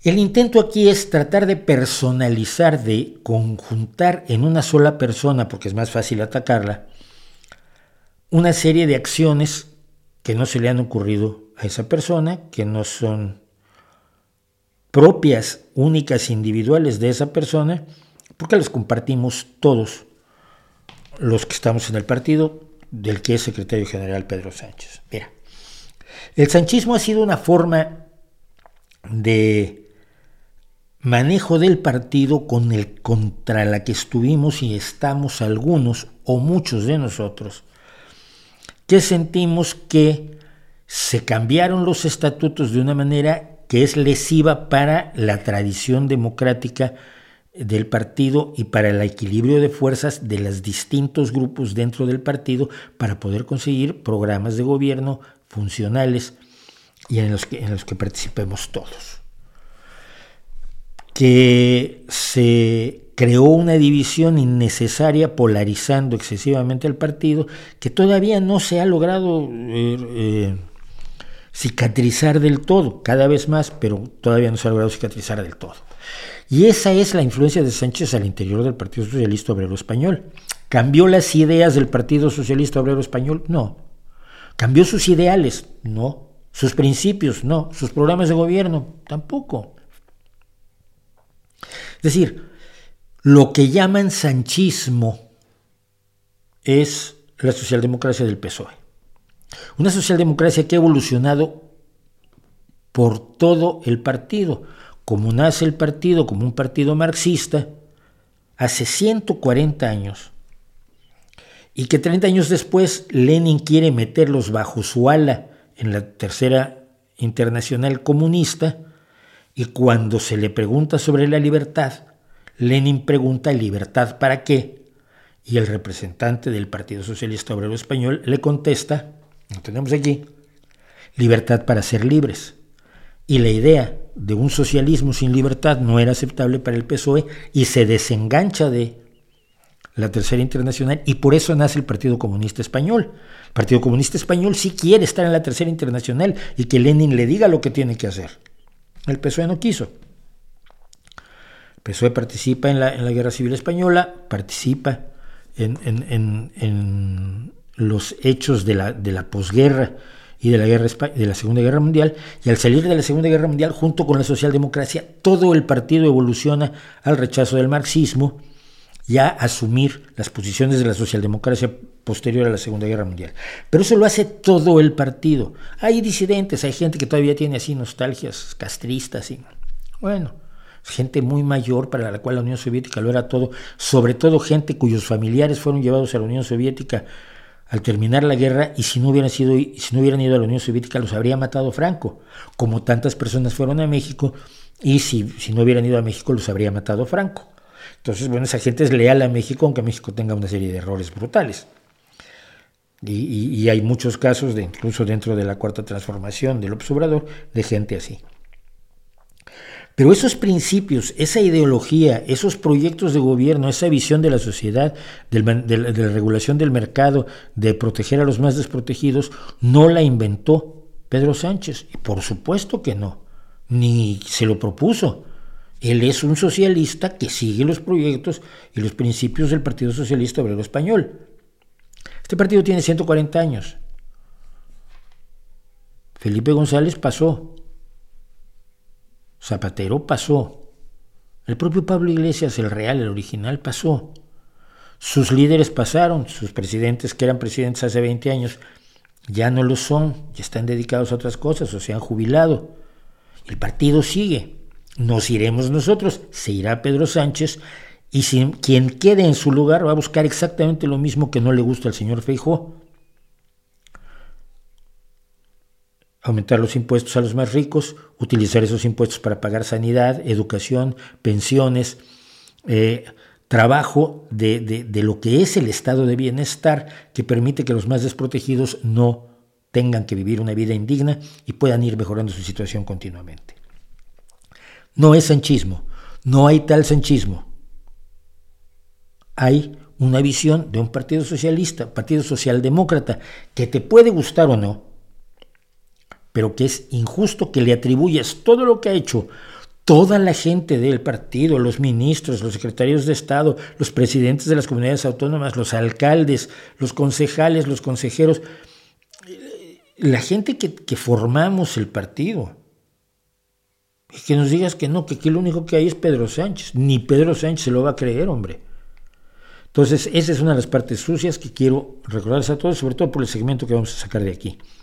El sanchismo no existe. Es socialismo. Llámale por su nombre, te guste o no te guste.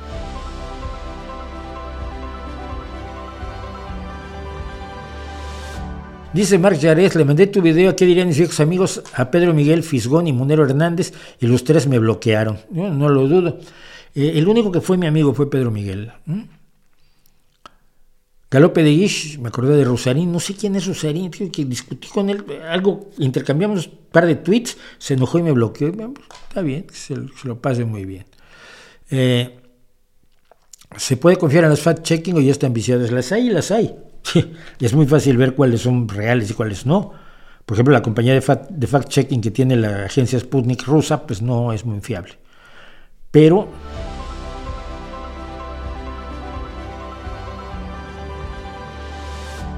he hablado en más de una ocasión sobre el indigenismo de café con leche o el indigenismo de, Plaza Polanco. Plaza Polanco, para que los que no lo sepan, es un, un mall, un centro comercial de mucho de mucho, o era un centro comercial de un nivel altísimo para situado en uno de los, de los barrios más que fueron por lo menos más de ricos de México. Algunos pobres vivíamos allí donde no había casas con, con frontón.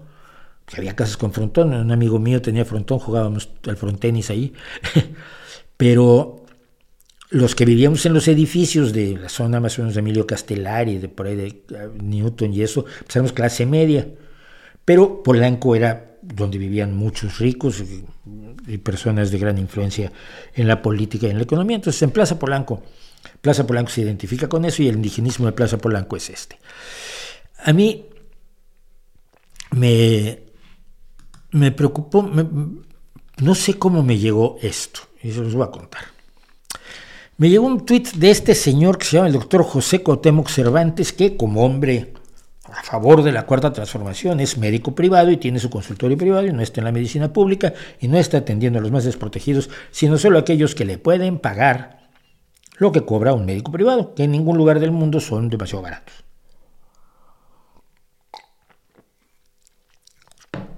Pero este señor, que aquí lo tenemos fotografiado con uno de los precandidatos nombrados a dedo por López Obrador para que sea su sucesor, Adán Augusto, eh, dice que es coordinador estatal de la Alianza Patriótica Nacional. Siempre suena muy bien eso. La patria enciende siempre a los extremistas. La nación ya menos. Morena, la esperanza de México, vamos por una alianza popular. Bueno.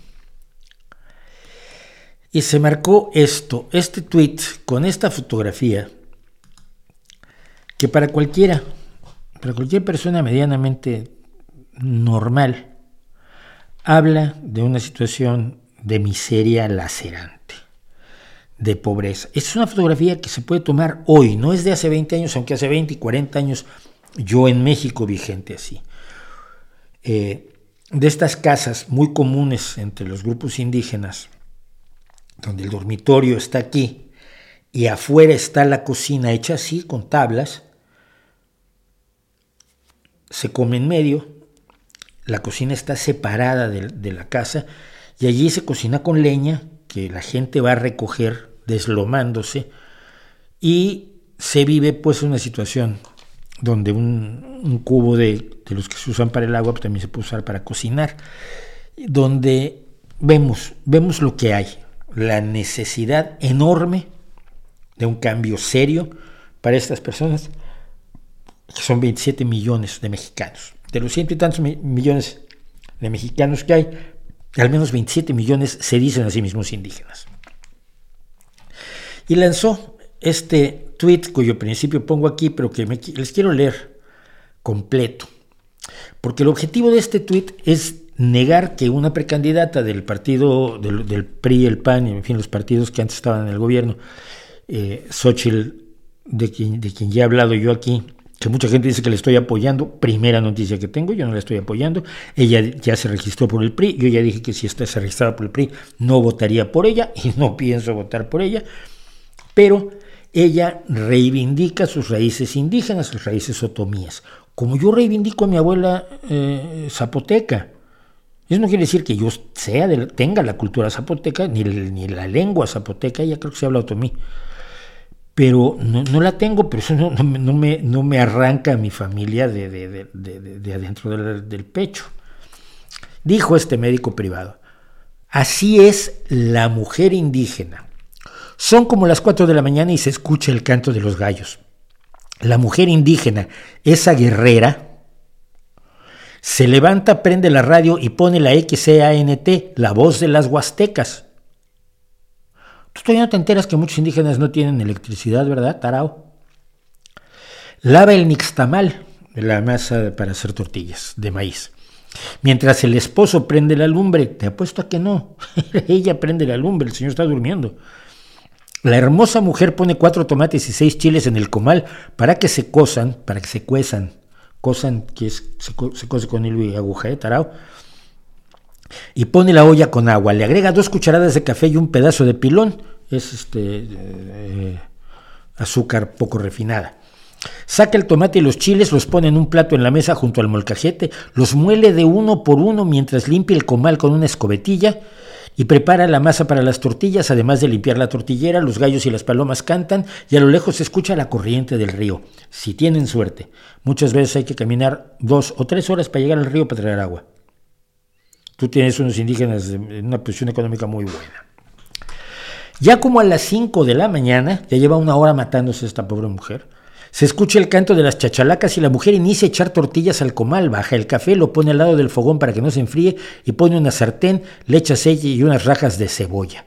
Pasan unos minutos y echa la salsa. Esto es oh, aburrido, cursi, meloso, baboso, pero quiero leérselos precisamente por eso. Pasan unos minutos y echa la salsa del molcajete al sartén para que se cosa, no, se cueza. Inicia el canto de las aves entre tordos, tórtolas, colotó y otros, en todos lados. Ya casi clareando el día, la mujer prepara las enchiladas y le sirve a su esposo una taza de café y le pone el plato de enchiladas con un pedazo de queso. Hijo mío, yo he estado en lugares donde el queso lo ven eh, en, feria, donde para los visitantes les dan a cada uno un sope con la tercera parte de un huevo, porque es el huevo que pone la gallina todos los días, que generalmente es para el señor, pero cuando hay visitantes se le dan a los visitantes. Como es un huevo y hay tres visitantes, el huevo se parte en tres. Pone lonche al esposo, todavía además lleva lonche. Este termina de almorzar y se va a la milpa como a las 6, 10 de la mañana. Lleva su machete, guingaro y lima, además de su agua en una botella de coca y un perro lo acompaña. La mujer indígena prepara el almuerzo de sus hijos, les fríe un huevo de gallina de patio, el único. Ya como a las 7.20 les habla a sus hijos para que se alisten para ir a la escuela, si hay escuela, porque muchos niños indígenas no van a la escuela. Después de almorzar, los niños se van a la escuela, entonces almuerza ella e inicia las labores. Inicia las labores a las 8 de la mañana cuando lleva cuatro horas. Y luego ponen mayúsculas, la mujer indígena es el pilar del hogar y es preservadora de nuestras raíces huastecas. Y tú, Xochitl, ¿qué pitos haces para decir que eres indígena? Este es el problema, miren ustedes.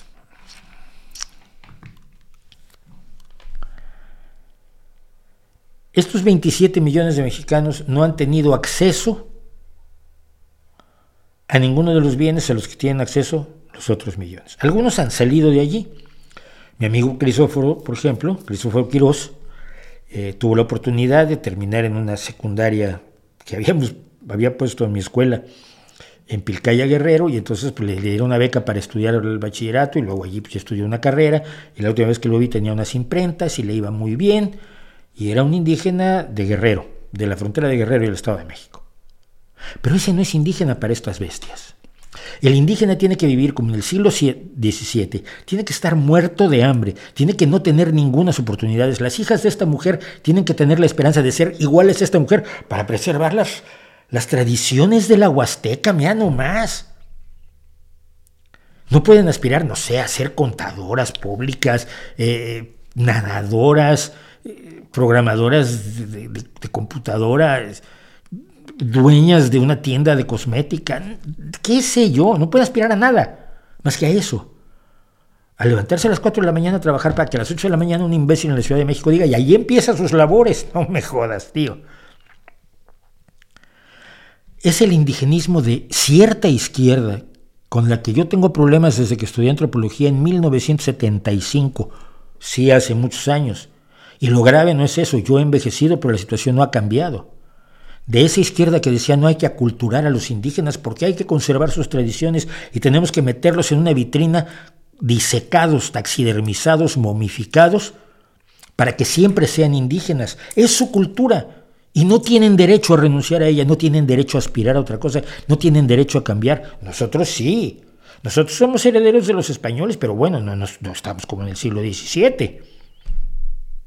Ellos tienen que seguir como en el siglo XVII. La mujer indígena tiene que ser esto, y nunca ir a la escuela, y nunca tener atención a la salud suficiente, y nunca tener una vivienda digna, y nunca tener una cocina donde pueda cocinar en paz, o donde pueda aprender a cocinar su hijo, a ver si el labregón se entera cómo se hace un par de huevos fritos. A mi hijo le salen muy bien. A mi hijo y yo cocinamos mucho.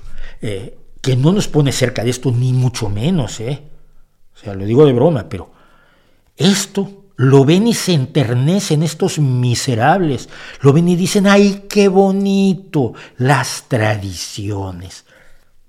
Si esta fuera la esperanza de las hijas del doctor este, que además tiene nombre, tiene un nombre náhuatl, siendo de Aguascalientes, doctor José Cuauhtémoc Cervantes, Cuauhtémoc el nombre del último Tlatuani eh, mexica, si esta fuera la esperanza de sus hijas, estaría en un grito, estaría en las calles exigiendo que no se obligue a sus hijas a ser así. Pero los millones de niñas indígenas que él, desde su cuarta transformación, quiere mantener así para siempre, esas niñas no le importan. Que sean la tradición, que sean las niñas que dentro de 100 años puedan seguir haciendo así las cosas para que los nietos del doctor José Cuauhtémoc las miren y digan, ay, qué bonitas son las tradiciones. El otro día veía yo una trozo de propaganda del Partido Socialista Obrero Español y está un niño con su nana y la nana lo está llevando a la escuela y le dice el niño, oye, ¿tú no tienes hijos? Y la nana le dice, sí, tengo una hija de tu misma edad. Y el niño sonríe, ¡ay, qué bonito! Entonces cuando sea grande, ella podrá cuidar de mis hijos. Acabo de definir a la cuarta transformación. Lo que quiere la izquierda es que esa niña vaya a la escuela, sea independiente y que los hijos del niño rico se rasquen con sus propias uñas, que para eso nació con una en cada dedo. Es vergonzoso que las visiones de la más extrema derecha las comparta una izquierda que no entiende que los indígenas no están allí para ser indígenas, sino que son seres humanos iguales y tienen los mismos derechos que el señor doctor y su familia. En serio, en serio es indignante. Cambiamos de tema.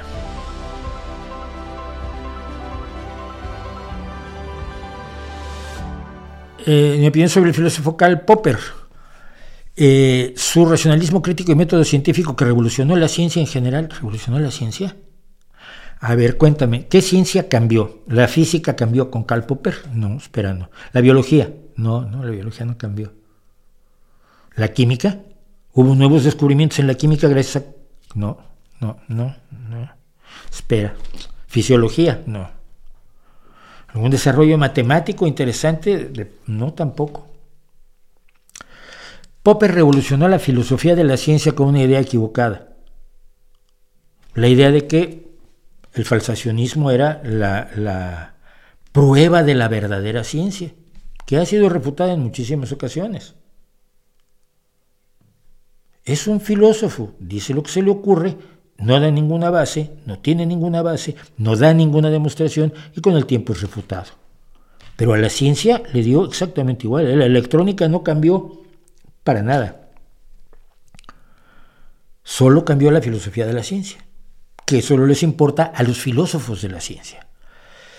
Eh, entonces, me parece más interesante el pensamiento social de Karl Popper, donde también hace filosofía, pero por lo menos lo, lo, hace de una manera que tiene más posibilidades de ser demostrado, por ejemplo, si una sociedad abierta es mejor que una sociedad cerrada, porque se puede comprobar a la hora de ver el desarrollo de las sociedades.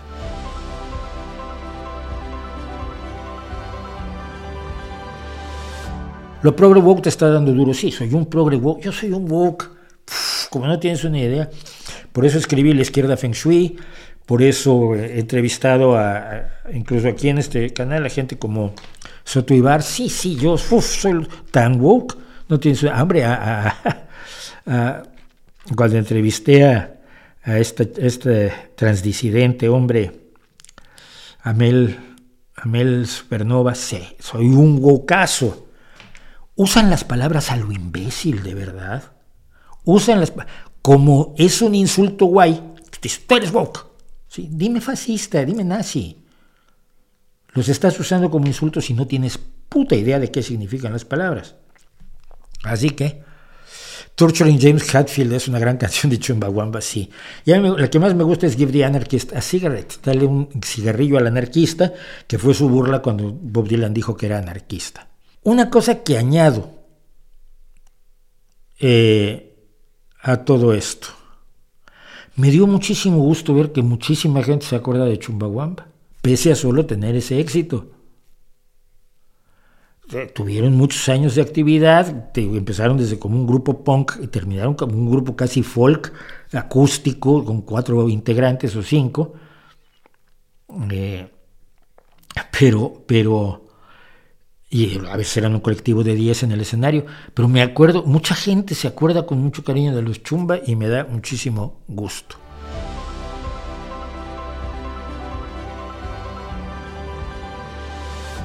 Eh, hace tiempo que comentaste que alcohólico no es lo mismo que borracho. ¿Cuál es la diferencia? Sí, borracho es el que bebe una vez y pierde el control. Alcohólico es el que bebe continuamente, todos los días y muchas veces pierde el control. sobre todo el alcoholismo es la dependencia más que física, psicológica respecto del alcohol. La gente que no puede beber. El otro día lo decía eh, uno de los, eh, intérpretes de Spider-Man precisamente, ¿no? Que empezó a pensar que tenía un problema con el alcohol porque solo podía pensar en beber y estaba viendo el reloj a ver a qué hora eran las 12 para empezar a beber. Entonces decidió un día dejar de beber todo un mes y se dio cuenta que durante ese mes solo pensaba en beber. Entonces se dio otro mes y en ese otro mes también seguía pensando en beber. Entonces decidió dejar de beber y seis meses después dice que es el tipo más feliz del mundo. Es decir, el alcoholismo es cuando toda tu vida, tu accionar, tu socialización, tu trabajo, tu sexualización incluso, tus prácticas sexuales, todo está imbuido por el hecho del alcohol como, como elemento principal de tu vida. Y es muy heavy, porque yo conozco a mucha gente que dejó de beber cuando se dio cuenta de que el alcohol no mejoraba su arte. Cuando escribes borracho dices, ¡Hoy soy un genio! ¡Qué James Joyce es una patata junto a mí. ¿Cómo? Pero qué bien escribe. Y este verso me quedó mejor que a Lorca. Y al día siguiente despiertas, ves lo que escribiste y dices, y esto si lo reescribiera desde el principio hasta el final dos veces, igual queda medio pasable. ¿Qué es lo que pasa con, la creatividad de las drogas? ¿no? Cuando estás, igual puedes tener visiones muy bonitas en el en LSD, pero no puedes pintarlo hasta que sales del LSD. Pero el alcohol resulta que a muchos escritores y pintores y demás les resulta una carga y así lo han determinado y han acabado dejando de beber. Yo conozco a mucha gente, también conozco a mucha gente y he enterrado a mucha gente que se murió bebiendo. Pero es una diferencia. No es lo mismo pillar una borrachera que la pilla cualquiera alguna vez en la vida, salvo que no beba como yo. Pero otra cosa es que el alcohol domine tu vida.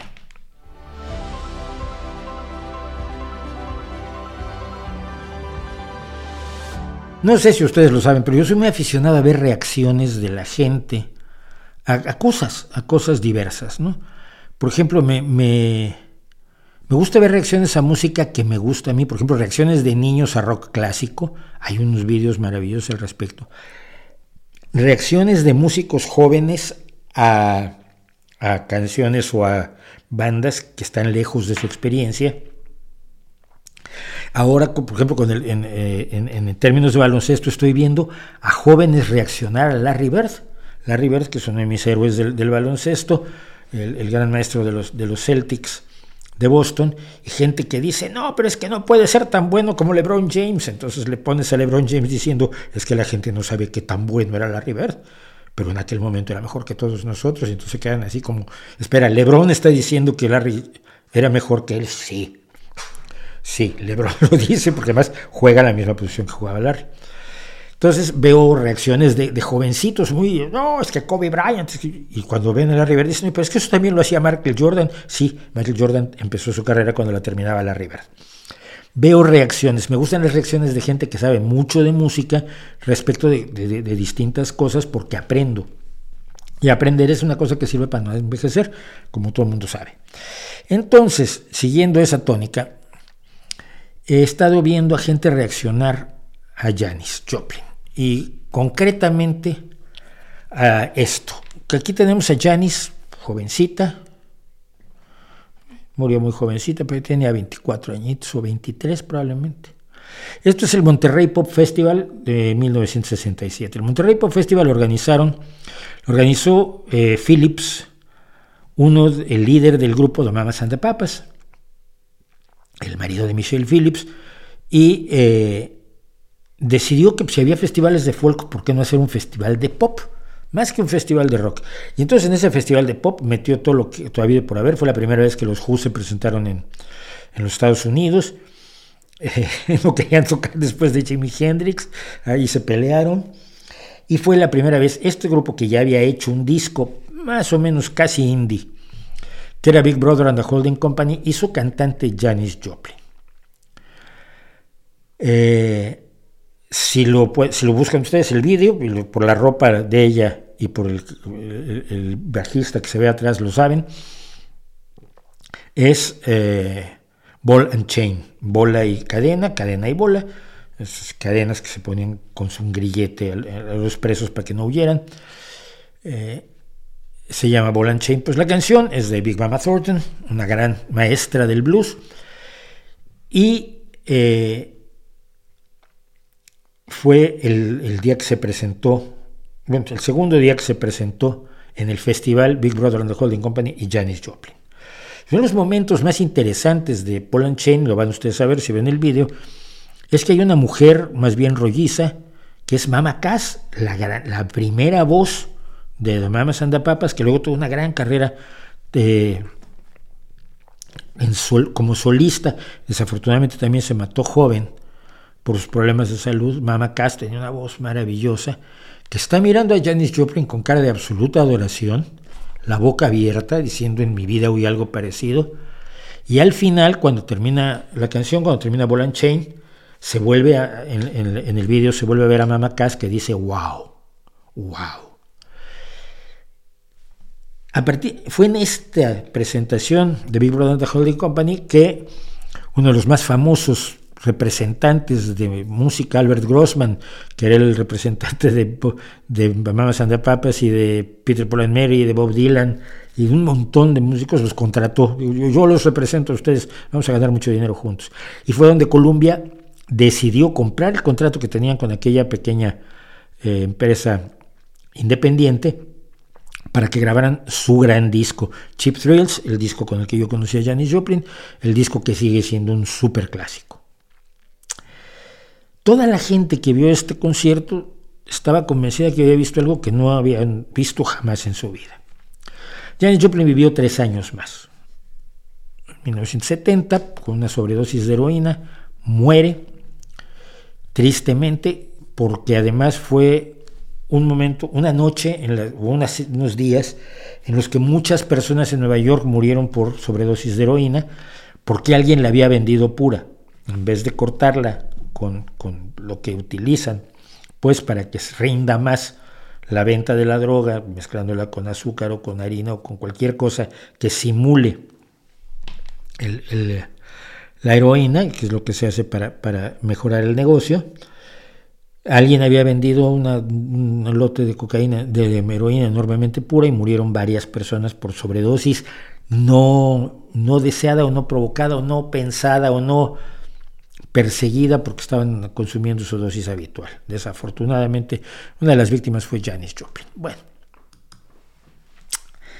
¿por qué es irrepetible Janis Joplin? Yo adoro las voces, y adoro la voz humana como uno de los instrumentos que más perfectos me parecen. Me encantan todos los instrumentos del mundo que ustedes quieran, hasta el tiorbo.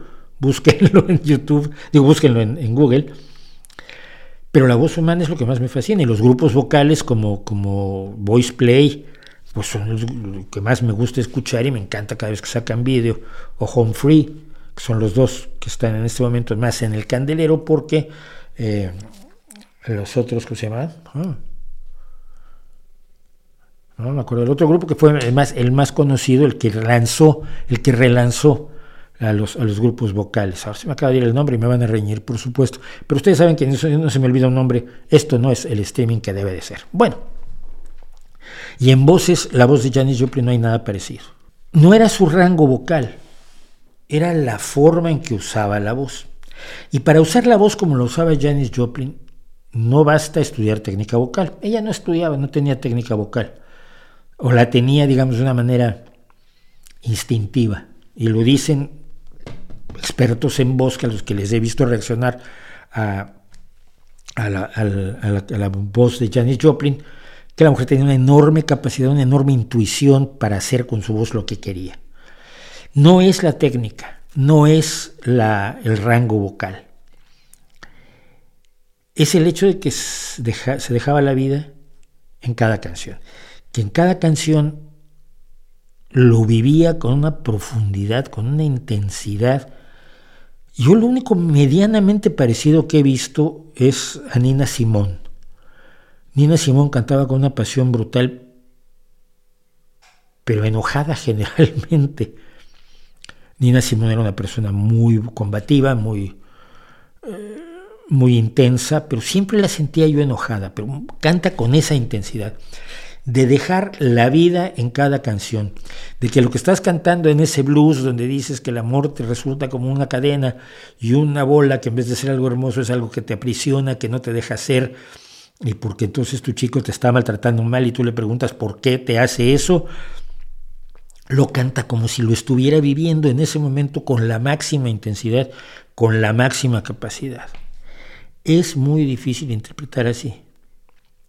Es muy difícil interpretar así todas las canciones, en todo un concierto.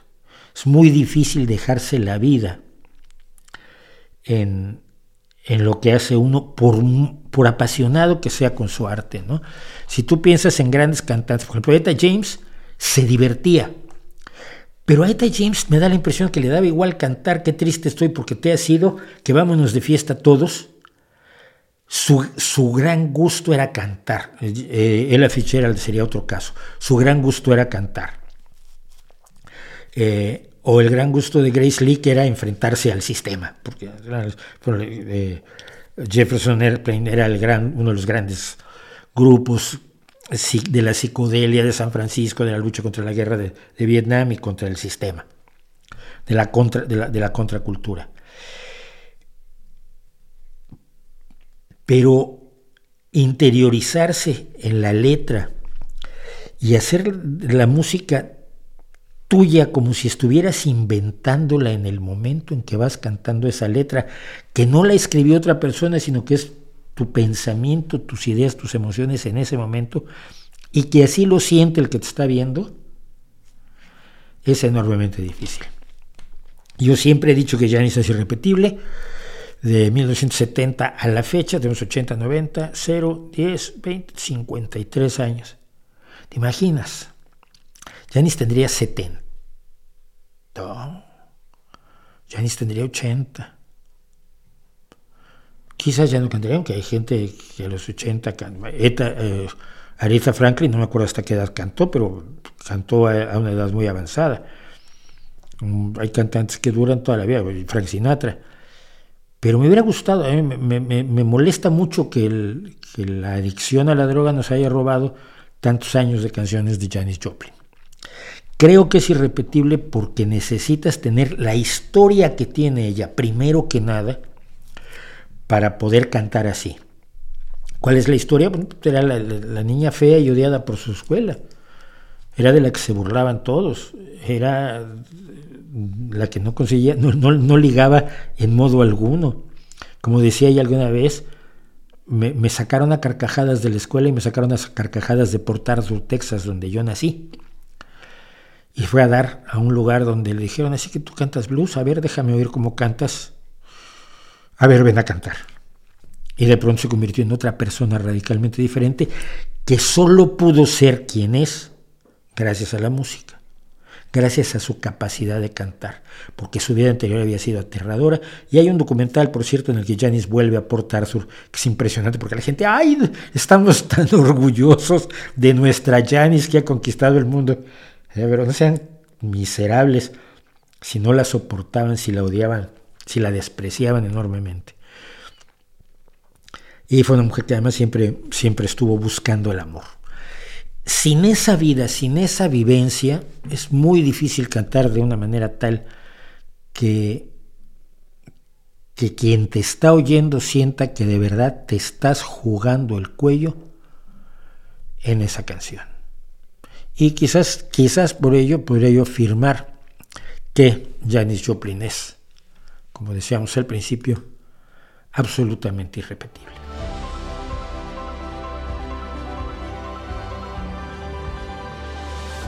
Podrías hablar de Gerald Warner y la Wicca, ya lo hice, ¿no? tengo un ya no sé si tengo un video o, una entrada de blog donde cuento cómo Garner se inventó la Wicca para, para ligar, básicamente.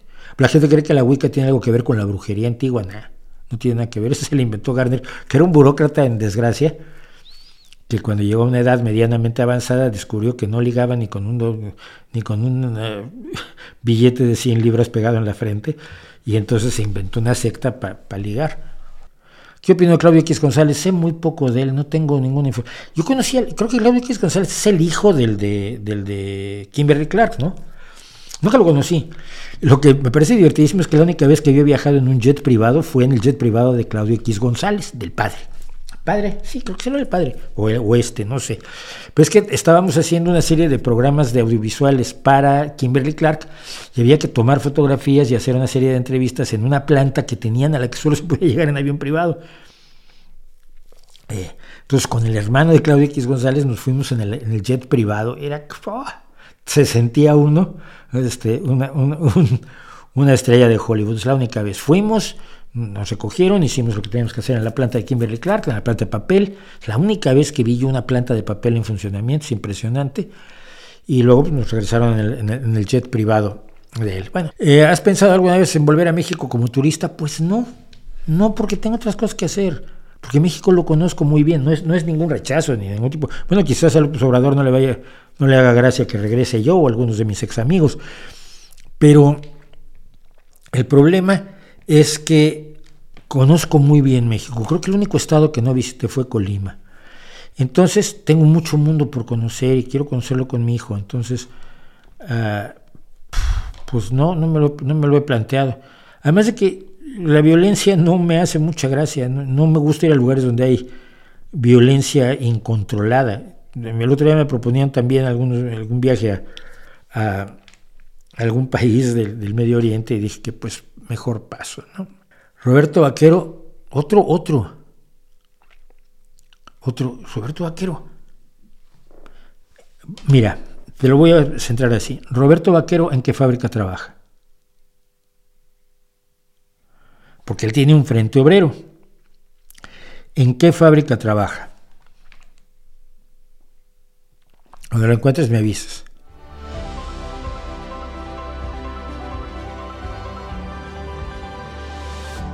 Que hable sobre Monty Python hoy serían tanto o más subversivos que antes, mucho más, mucho más subversivos. Acaba de ocurrir un incidente de los muchos que ocurren todavía con Monty Python, y a ver, eh, dos de ellos ya, ya murieron. Eh, Terry Jones, que debería estar entre los mejores directores de cine de la historia, porque dirigió la vida de Brian.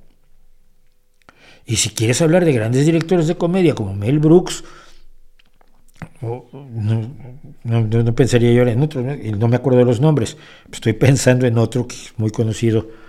Pero si quieres hablar de ellos, tienes que meter a Terry Jones, porque él dirigió, él concibió la vida de Brian. Eh, él ya murió y murió el protagonista de la vida de Brian. Y son gente muy mayor. Si todavía John Cleese está haciendo una gira que se llama Véanme antes de que me muera está consciente que tiene 80 años, una cosa así, pero sigue dando lata. Y recientemente están preparando una puesta en escena de, sketches de Monty Python, en, no sé si un musical o no un musical, no me, no me hagan mucho caso. Pero está en Estados Unidos y está la, el fabuloso sketch de Loreta en el Coliseo Romano, donde eh, Stan, me parece que se llamaba, dice, quiero, quiero llamarme Loreta. Dice, ¿por qué Loreta? Porque quiero ser una mujer. tienes derecho a ser una mujer. ¿Pero por qué quieres ser una mujer? Porque quiero tener bebés. Y le dice el, líder del Frente Judaico Popular, dice, pues no puedes tener bebés. Entonces Loreta llora y dice, oye, ¿no? ¿Por qué? ¿Por qué le dices eso? Porque no puede. Y entonces finalmente se ponen de acuerdo cuando Judith dice, vamos a ponernos de acuerdo en esto. Loreta no puede tener hijos, pero podemos luchar por su derecho a tener hijos. Entonces el líder pregunta, ¿y esa tontería para qué? Es un símbolo de nuestra lucha contra el imperialismo romano. Ese pequeño sketch, que es de lo mejor, bueno, es que de lo mejor de la vida de Brian es todo, pero ese sketch que es fundamental, eh, junto con el de que han hecho los romanos por nosotros y el Frente Popular de Judea y demás, se discutió con el grupo de actores que van a hacer esto en, Estados Unidos con Monty Python y algunos de los actores dijeron, no, pero esto no lo podemos hacer, esto es transfóbico. Y se coló la noticia de que iban a sacar esa parte de la puesta en escena de la vida de Brian en Estados Unidos. Bueno, el escándalo fue mayúsculo, ¿no? Una película de hace 40 años que toca un tema hace 40 años que es relevante hoy, por supuesto que es relevante. Y lo van a quitar. ¿Cómo puede permitir esto los sobrevivientes de Monty Python? Y, salió John Cleese de inmediato a decir, no lo van a sacar, no, no, lo pueden quitar, no permito que lo quiten, me rehuso a que lo quiten. Ese sketch tiene que estar en la vida de Brian, es fundamental para entender el tipo de oposición que hace el Frente Popular de Judea, o el Frente Judaico Popular, no me acuerdo cuál de los dos, con el, Imperio Romano, ¿no? Romano mitedomus. Eh, entonces, claro que es, vigente Monty Python, es vigente yo pienso en sketches que hoy siguen siendo delirantes. El sketch del, perico muerto, no se diga. Pero por ejemplo el sketch del que te cobran por discutir. Entonces, quiero una discusión de cinco minutos. Ah, pues sí, es una libra. Entonces, pase a tal, a tal, a tal oficina y vas, va este a la oficina y entonces se empieza a discutir con él el otro. Porque quiere una discusión y para tener una discusión pues paga una libra por cinco minutos. Luego la discusión es que este lo corta antes de los cinco minutos, pero ya no quiere discutirlo hasta que le den otra libra. El, mundo delirante de Monty Python.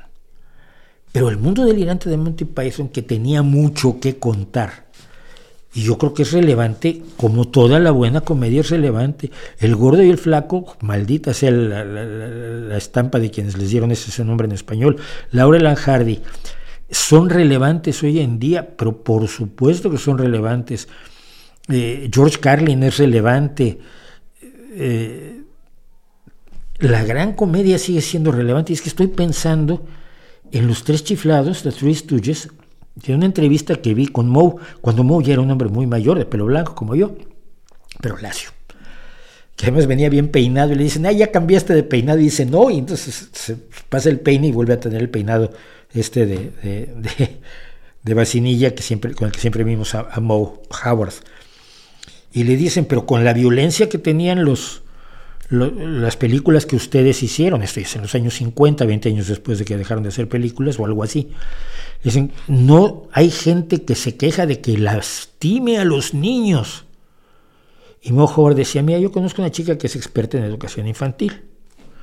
Y dice que los Tres chiflados son divertidísimos para los niños. Ahora, si tienes un niño con problemas psicológicos, ya es otra cosa. Y sí, claro, sí es cierto. A la mayoría de los niños no les afecta la violencia de Tommy Jerry, la violencia de los videojuegos, la violencia de, de los tres chiflados, pero sí les afecta a los niños que ya tenían un problema, pero el problema es el problema y no los videojuegos, los tres chiflados o Tommy Jerry. Esa preocupación siempre de, de atacar a los medios, pero la buena comedia, Chaplin sigue siendo relevante, por favor, Buster Keaton sigue siendo relevante. Eh, la buena comedia de todos los tiempos, Gila en España sigue siendo relevante, una maravilla de personaje. Y claro que Monty Python siguen siendo enormemente vigentes hoy en día y me da muchísimo gusto que lo sigan siendo. Y ustedes comentan en nuestro chat. Es cierto que George Harrison financió la vida de Brian y tiene un cameo. Voy a responder esto rapidísimo. Sí, era muy amigo de uno de los, no me acuerdo de cuál, del que hace Loreta precisamente, del que hace Loreta y están en la película. Cuando, cuando mostraron el guion, los, los Monty los que iban a financiar, dijeron, pero ni un, ni un céntimo les damos para esto. y se lo llevó a George Harrison. Y George Harrison leyó en una noche el guion de La vida de Brian. Y al día siguiente dijo cuánto necesitan para hacerlo. Y le dijeron una, cifra determinada. Pues, es muy fácil encontrar la cifra. Y George Harrison dijo, vale, pues hipoteco mi casa y, yo la pago. Hacemos una productora de, cine, que es Handmade Films, que luego hizo una gran cantidad de películas. Ponemos una productora de cine y este y, ya. Y, hacemos la película. Pues les dijo al, resto de los Monty Python, George Harrison quiere hacer la película. ¿Cómo? ¿Cómo que George Harrison quiere hacer la película? ¿Y por qué? Y cuando le preguntaron a George Harrison por qué, dice, porque la quiero ver. Y dice John Cleese, lo ha repetido en muchas ocasiones, es la entrada al cine más cara de la historia de la humanidad. Para ver la película, George Harrison la pagó. Y sí, en la escena, si mal no recuerdo, de la lapidación al principio, y si no en otra escena, porque tengo, he, visto los, los stills de la película, los fotogramas, eh, George Harrison aparece como uno de los personajes, como uno de los extras, haciendo un cameo en la vida de Brian. Es una de las historias más extraordinarias porque de no haber esa amistad con George Harrison y de no haber decidido George Harrison que quería ver la película y bueno, si la única forma de verla es financiar su producción, pues la financiamos. Y sí, hipotecó su casa, por supuesto recuperó la hipoteca y no solo eso, ganó suficiente dinero para que la productora posteriormente tuviera la oportunidad de hacer muchísimas, muchísimas películas. Me gustaría haber tenido los datos para contar esta historia, pero que me parece, siempre me ha parecido maravillosa. George Harrison es un personaje mucho más enigmático que ninguno de los otros Beatles. Los otros son bastante más claros, son bastante más lo que ves es lo que está allí. George Harrison es un personaje que tiene muchos, muchas aristas y muchos enigmas y a veces parecía un personaje muy cabreado y muy molesto con el mundo y a veces parecía un, pedazo de pan. Entonces, esa es la historia. La vida de Brian se la debemos también a uno de los Beatles.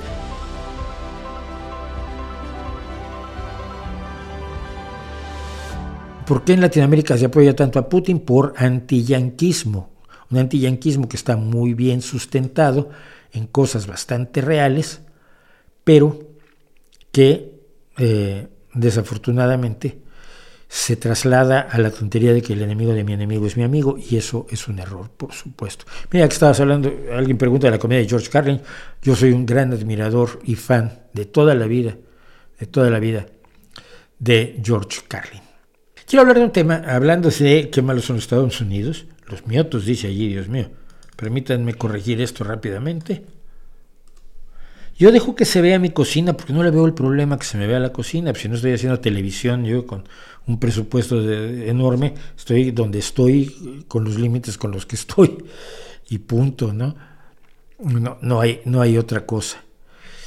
Pero, ah, a ver si encuentro lo que quería yo comentar. Ah.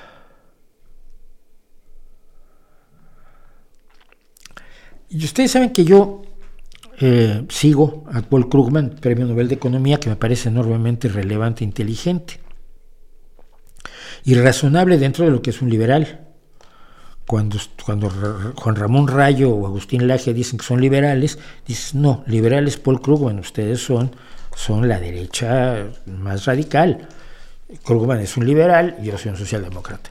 Pero hay una cosa que, con la que han estado dando lata en varios lugares, sobre la idea de que es el fin del predominio del dólar. Y al ser el fin del predominio del dólar es el derrumbe del, del, imperio estadounidense, cosa que yo, pues me la, vienen, me la vienen anunciando desde 1963, creo que fue la primera vez que lo oí, tenía yo ocho años, y decían, va, la decadencia del imperio yanqui. Y es que el llamar imperio al imperio, el llamar imperio a lo que tiene Estados Unidos comparándolo con los imperios coloniales anteriores, es un poco impreciso por cuanto que son otras formas de funcionamiento que no tienen nada que ver ni con el colonialismo hispano-portugués británico de América en el siglo XVI, XVII, XVIII, ni tiene que ver con el colonialismo feroz en Asia y en África en el siglo XIX. Y 20, porque los países africanos se independizan de, las, de sus amos coloniales en la década de los 60. Eh, ese tipo de colonialismo no es igual que el colonialismo o el imperialismo económico que ha ejercido Estados Unidos, que es un imperialismo militar intervencionista pero no ocupador, o sea, no se quedan no, no, hay, no hay fuerzas de ocupación de Estados Unidos en lugares donde, que dependen económicamente de Estados Unidos, como siempre hubo fuerzas de ocupación en la Nueva, España, en, en, África, en todos los distintos países africanos, y por supuesto en, en, Asia, y de ahí la guerra de Vietnam. Bueno, no ha pasado. Entonces, eh, Paul Krugman lo he leído muchas veces decir que la obsesión de muchos con el dólar está mal orientada. Y tengo aquí una nota que él escribió, voy a, voy a seleccionar algunos trozos que dice. El dólar de los Estados Unidos es en sentido real el dinero de dineros, es decir, en muchas formas es hacia otras monedas nacionales lo que el dinero en general es hacia otros bienes y activos. La mayoría de nosotros raras veces hacemos, hacemos trueque, vendemos cosas por dólares y usamos esos dólares para comprar otras cosas. habla de Estados Unidos concretamente. Similarmente, de modo similar, una gran cantidad de transacciones internacionales, especialmente en los mercados financieros, implica pagos en dólares más que en monedas locales.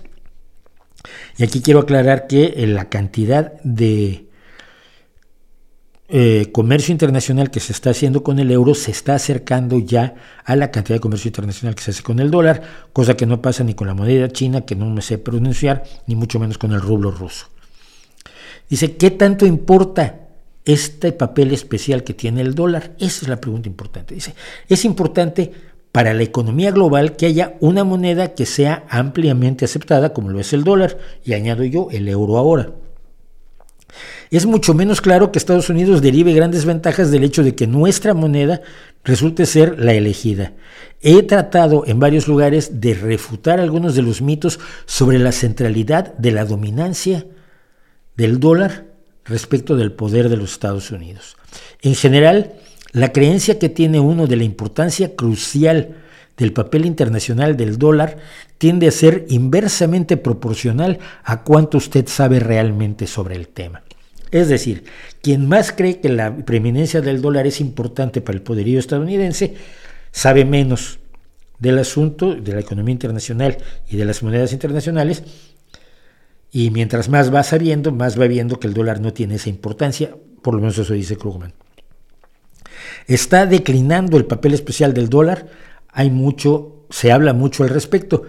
Toda indicación de que alguna transacción internacional puede superar al dólar, como la sugerencia de Arabia Saudí de que puede aceptar yuans chinos, sí, pero hay, otro, hay otro, otra moneda aparte del yuan, en pago a cambio del de, petróleo, recibe una gran cantidad de, atención en los medios. Elon Musk ha, apoyado el, punto de vista de que al convertir en arma el dólar contra Vladimir Putin, Estados Unidos ha garantizado una desdolarización rápida. Y esto lo dice porque, porque, porque lo dice Elon Musk, como dice todas las cosas que dice, cada vez desde una derecha más triste. Veamos algunos datos. Un nuevo informe de la Reserva Federal examina varias mediciones de la predominancia del dólar y descubre que esta predominancia se ha mantenido estable durante los últimos 20 años y que la, disminución de su estatus no parece que vaya a ocurrir muy en, breve tiempo. ¿Y por qué alguien pensaría otra cosa? Mucho de la discusión se centra en la participación del dólar de las reservas de intercambio eh, extranjeras. Es decir, los países que guardan reservas extranjeras generalmente lo hacen en dólares, insisto ahora cada vez más en euros. Dice, la participación del dólar en tales reservas ha declinado gradualmente al paso del tiempo, del 71% en el año 2000 al 58% en el 2022. Y ese, buena parte de ese trozo está ocupado por el euro, que nació precisamente en el año 2000. Sin embargo, esta declinación refleja la diversificación en monedas más pequeñas como los dólares canadienses y australianas, más que un movimiento hacia los rivales serios del dólar, dice Krugman. Cuando ve uno de los datos, el, euro ha crecido. Dice, eh, el, documento de la Reserva Federal combina distintas mediciones en un índice, en un solo índice de uso de moneda internacional, un índice que muestra que no hay ningún desafío a la dominación, del, al predominio del dólar. ¿Por qué es tan predominante el dólar y por qué esa predominancia persiste? Se me gusta el ejemplo de las transacciones comerciales extranjeras, que es fácil de explicar. Imagínese usted que quiere intercambiar dos monedas relativamente pequeñas. Digamos, convertir bolivianos bolivianos en ringgits malayos. Buscará una contrapartida que te quiera hacer la, la transacción inversa, es decir, alguien que tenga ringgits y quiera obtener bolivianos, puede tomarle mucho tiempo.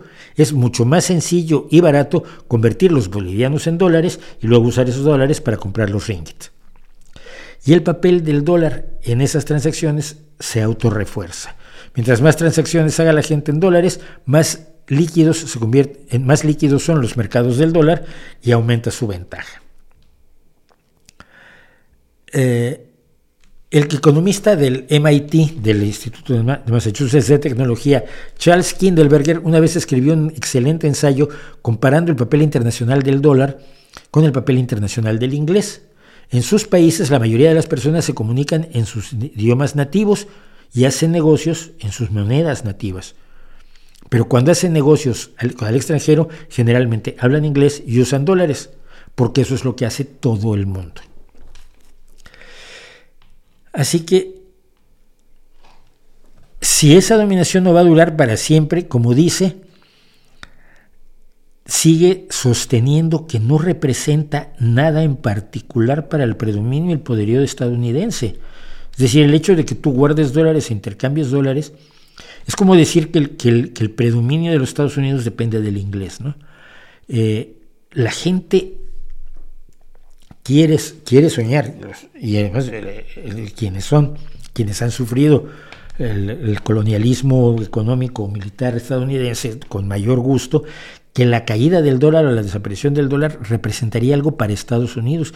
Yo siento, y, por las cosas que le he leído a Krugman, siento que le representaría más al comercio internacional, menos ahora que hay otro elemento que es el euro, pero hace unos años, antes del año 2000, si el dólar hubiera perdido valor, la economía mundial se iba al garete y no porque Estados Unidos fuera más o menos fuerte, sino porque es en lo que te estás apoyando, como te puedes estar apoyando en el oro o en cualquier otra cosa.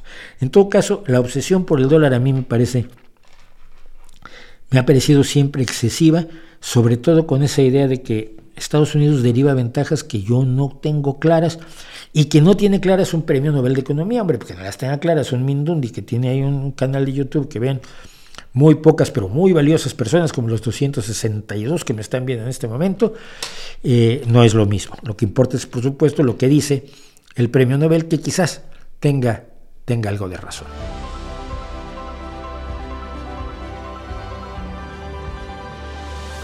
Me sigues debiendo un programa de poesía. Sí, pero es que todo tiene sus ciclos.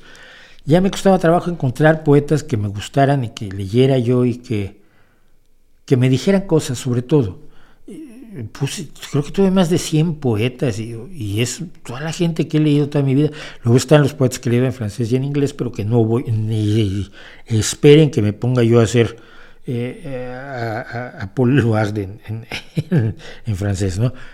O sea, sobre todo porque no quiero iniciar una guerra entre Francia y España, porque, no, no, es, no es razonable.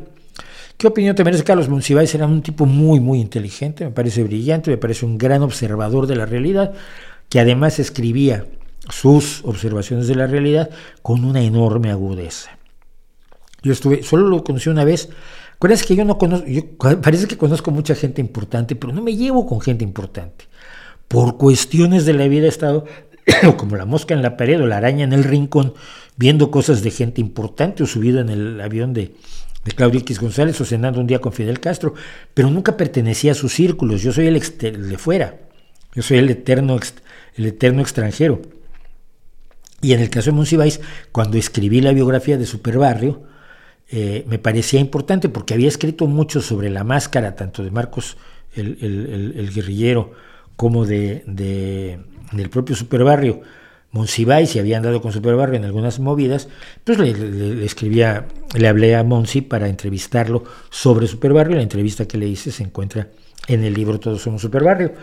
Pero eh, me, me, pareció un tipo, lo que se ve allí, un tipo muy inteligente, capaz de analizar la realidad, de observarla con un, ojo crítico excelente y luego de escribirlo con una prosa admirable. La prosa de Monsiváis siempre me pareció admirable.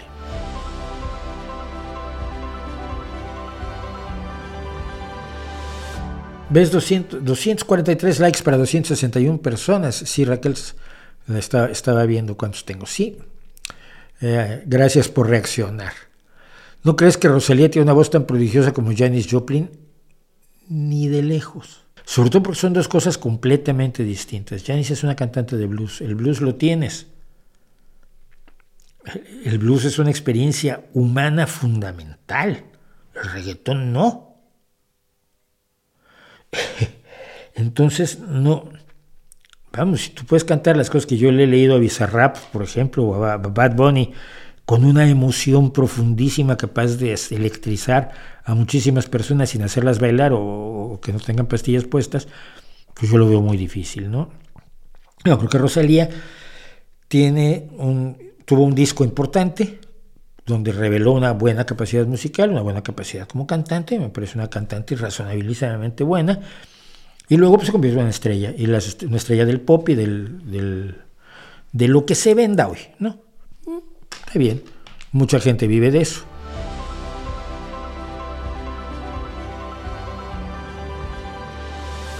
La adjudicación del Premio Nobel de Literatura a Bob Dylan en 2016. ya lo he hecho, pero lo volvemos a hacer. Mira, yo soy un enamorado de las letras. Me gusta, la, me gusta la música instrumental, por supuesto. Buena parte de la música clásica que más me gusta es eminentemente instrumental. No tenía voces hasta, hasta, hasta la novela de Beethoven. Bach, las cantatas, sí, evidentemente, pero pero mucho de la música que, me, gusta de Bach, el clavecimiento temperado, los conciertos de Brandenburgo, pues no tienen, no tienen música, ¿no? no tienen letra, perdón. Pero cuando hay letra, pido que la letra sea buena. Y ese ha sido mi problema con el rock en español muchas veces, con pocas excepciones, que ya las he mencionado, José G. Cruz, Rodrigo González, eh, algunas cosas de Chole García, Nito Mestre, Jaime López, por supuesto, pero en general las letras son lamentables. Yo recuerdo mucho, una de mis canciones fundamentales, algún día les voy a contar de mis canciones fundamentales, lo que hicieron con, una de mis mejores las canciones que más quería yo de adolescente, que era I Think We're Alone Now, creo que ahora estamos solos, de Tommy James y los Shondells.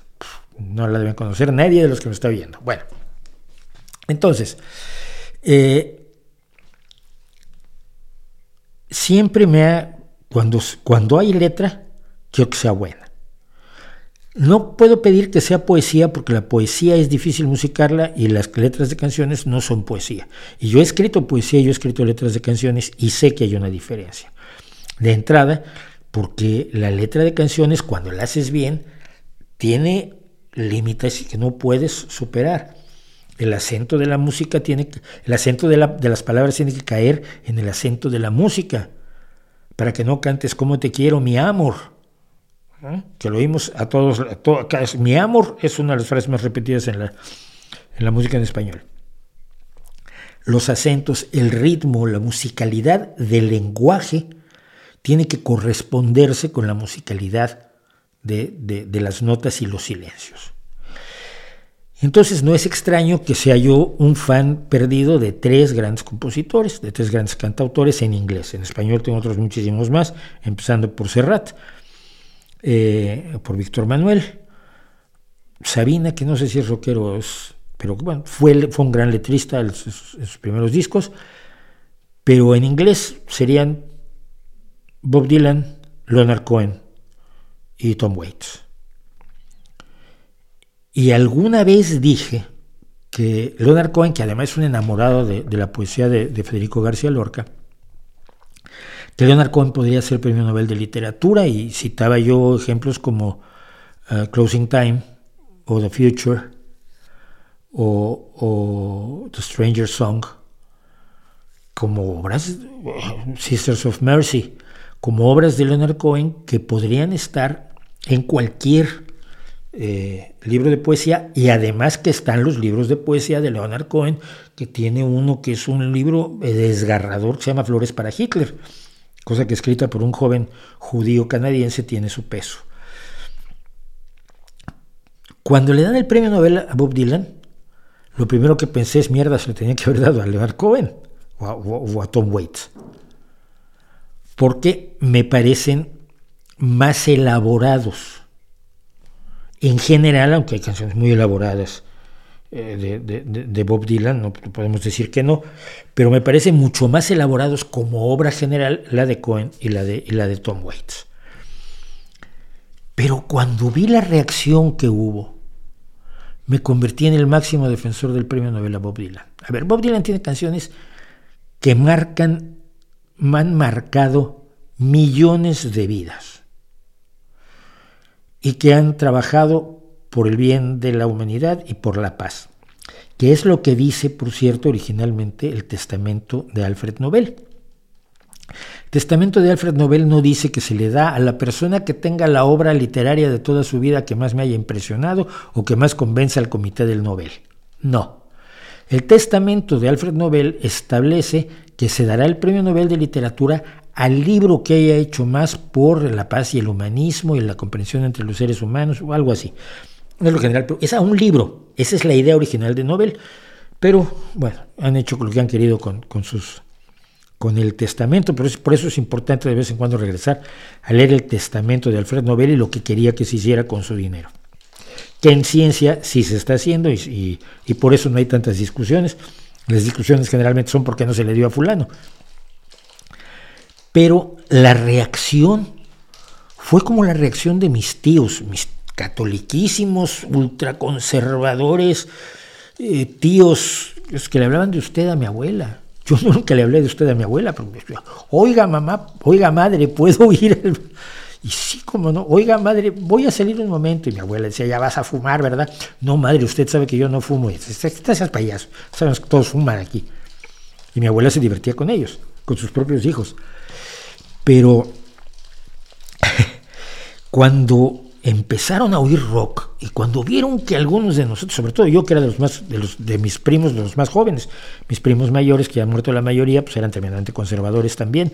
Pero cuando yo me meto en el rock y me dejo el pelo largo y me dejo la barba y, traigo ropa de esa que se usaba en los a principios de los años 70, pantalones de campana deshilachados y chamarras cuatro tallas más grandes.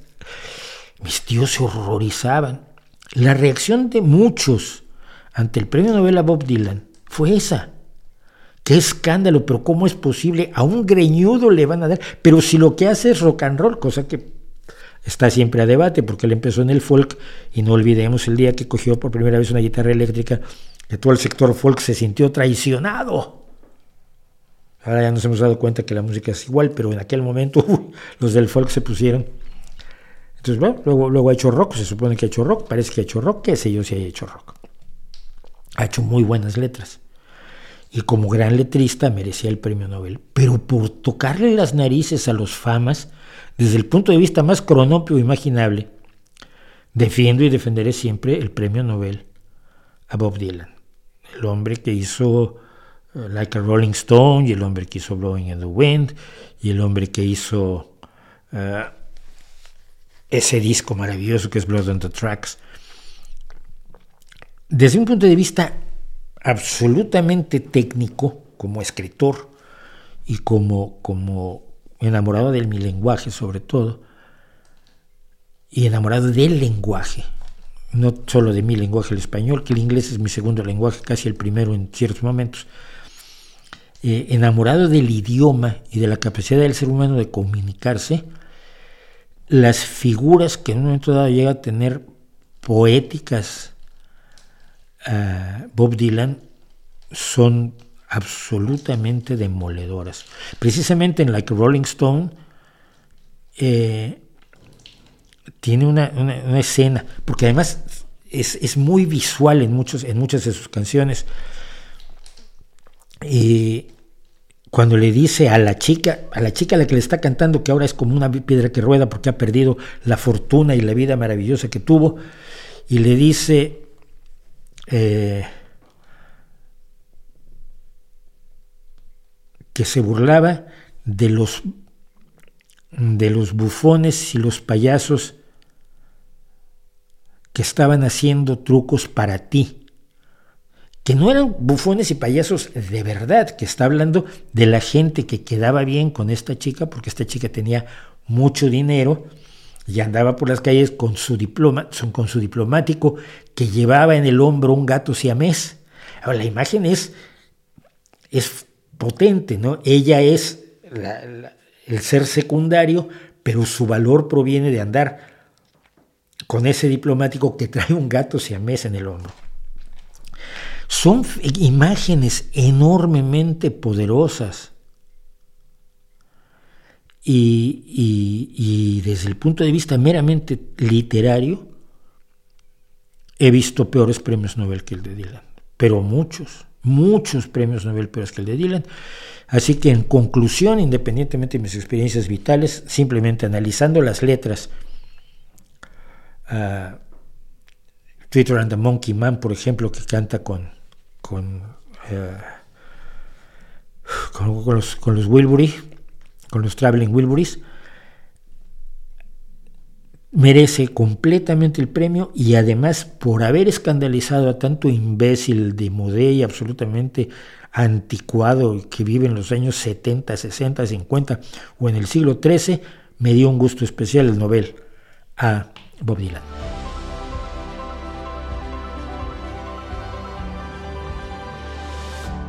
¿Cuánto quienes no saben inglés están perdiendo de disfrutar lo que los intérpretes americanos y británicos transmiten? Pues sí, pero es el problema. Mira, yo, yo soy un enamorado de una banda de vocal que se llama Lice, que cantan en francés y en flamenco. Y hay canciones que me pasé años tratando de que se me tradujeran del flamenco para saber qué estaban diciendo, porque me gustaba mucho la canción, pero igual decía estupideces y, totales, ¿no? Entonces perseguía yo las, las traducciones de las letras de Lice, porque las voces de las tres integrantes, ahora quedan dos de ellas, la otra se retiró, pero me encantaba, era un grupo que me fascinaba, pero cuando cantaban en flamenco, en francés me defiendo y en inglés no te digo, y cantaban en italiano a veces, pero cuando se pasaban al flamenco era terrible. Entonces, claro, hay que buscar, hay que buscarlo entender.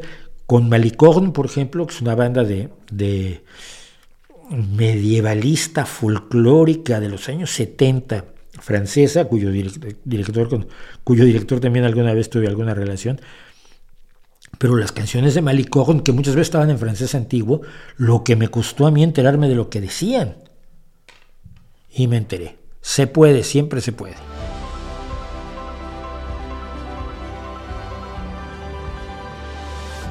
La atracción entre las personas es biológica, cultural, una mezcla de ambos. Yo creo que como todo es una mezcla de ambos, ¿no?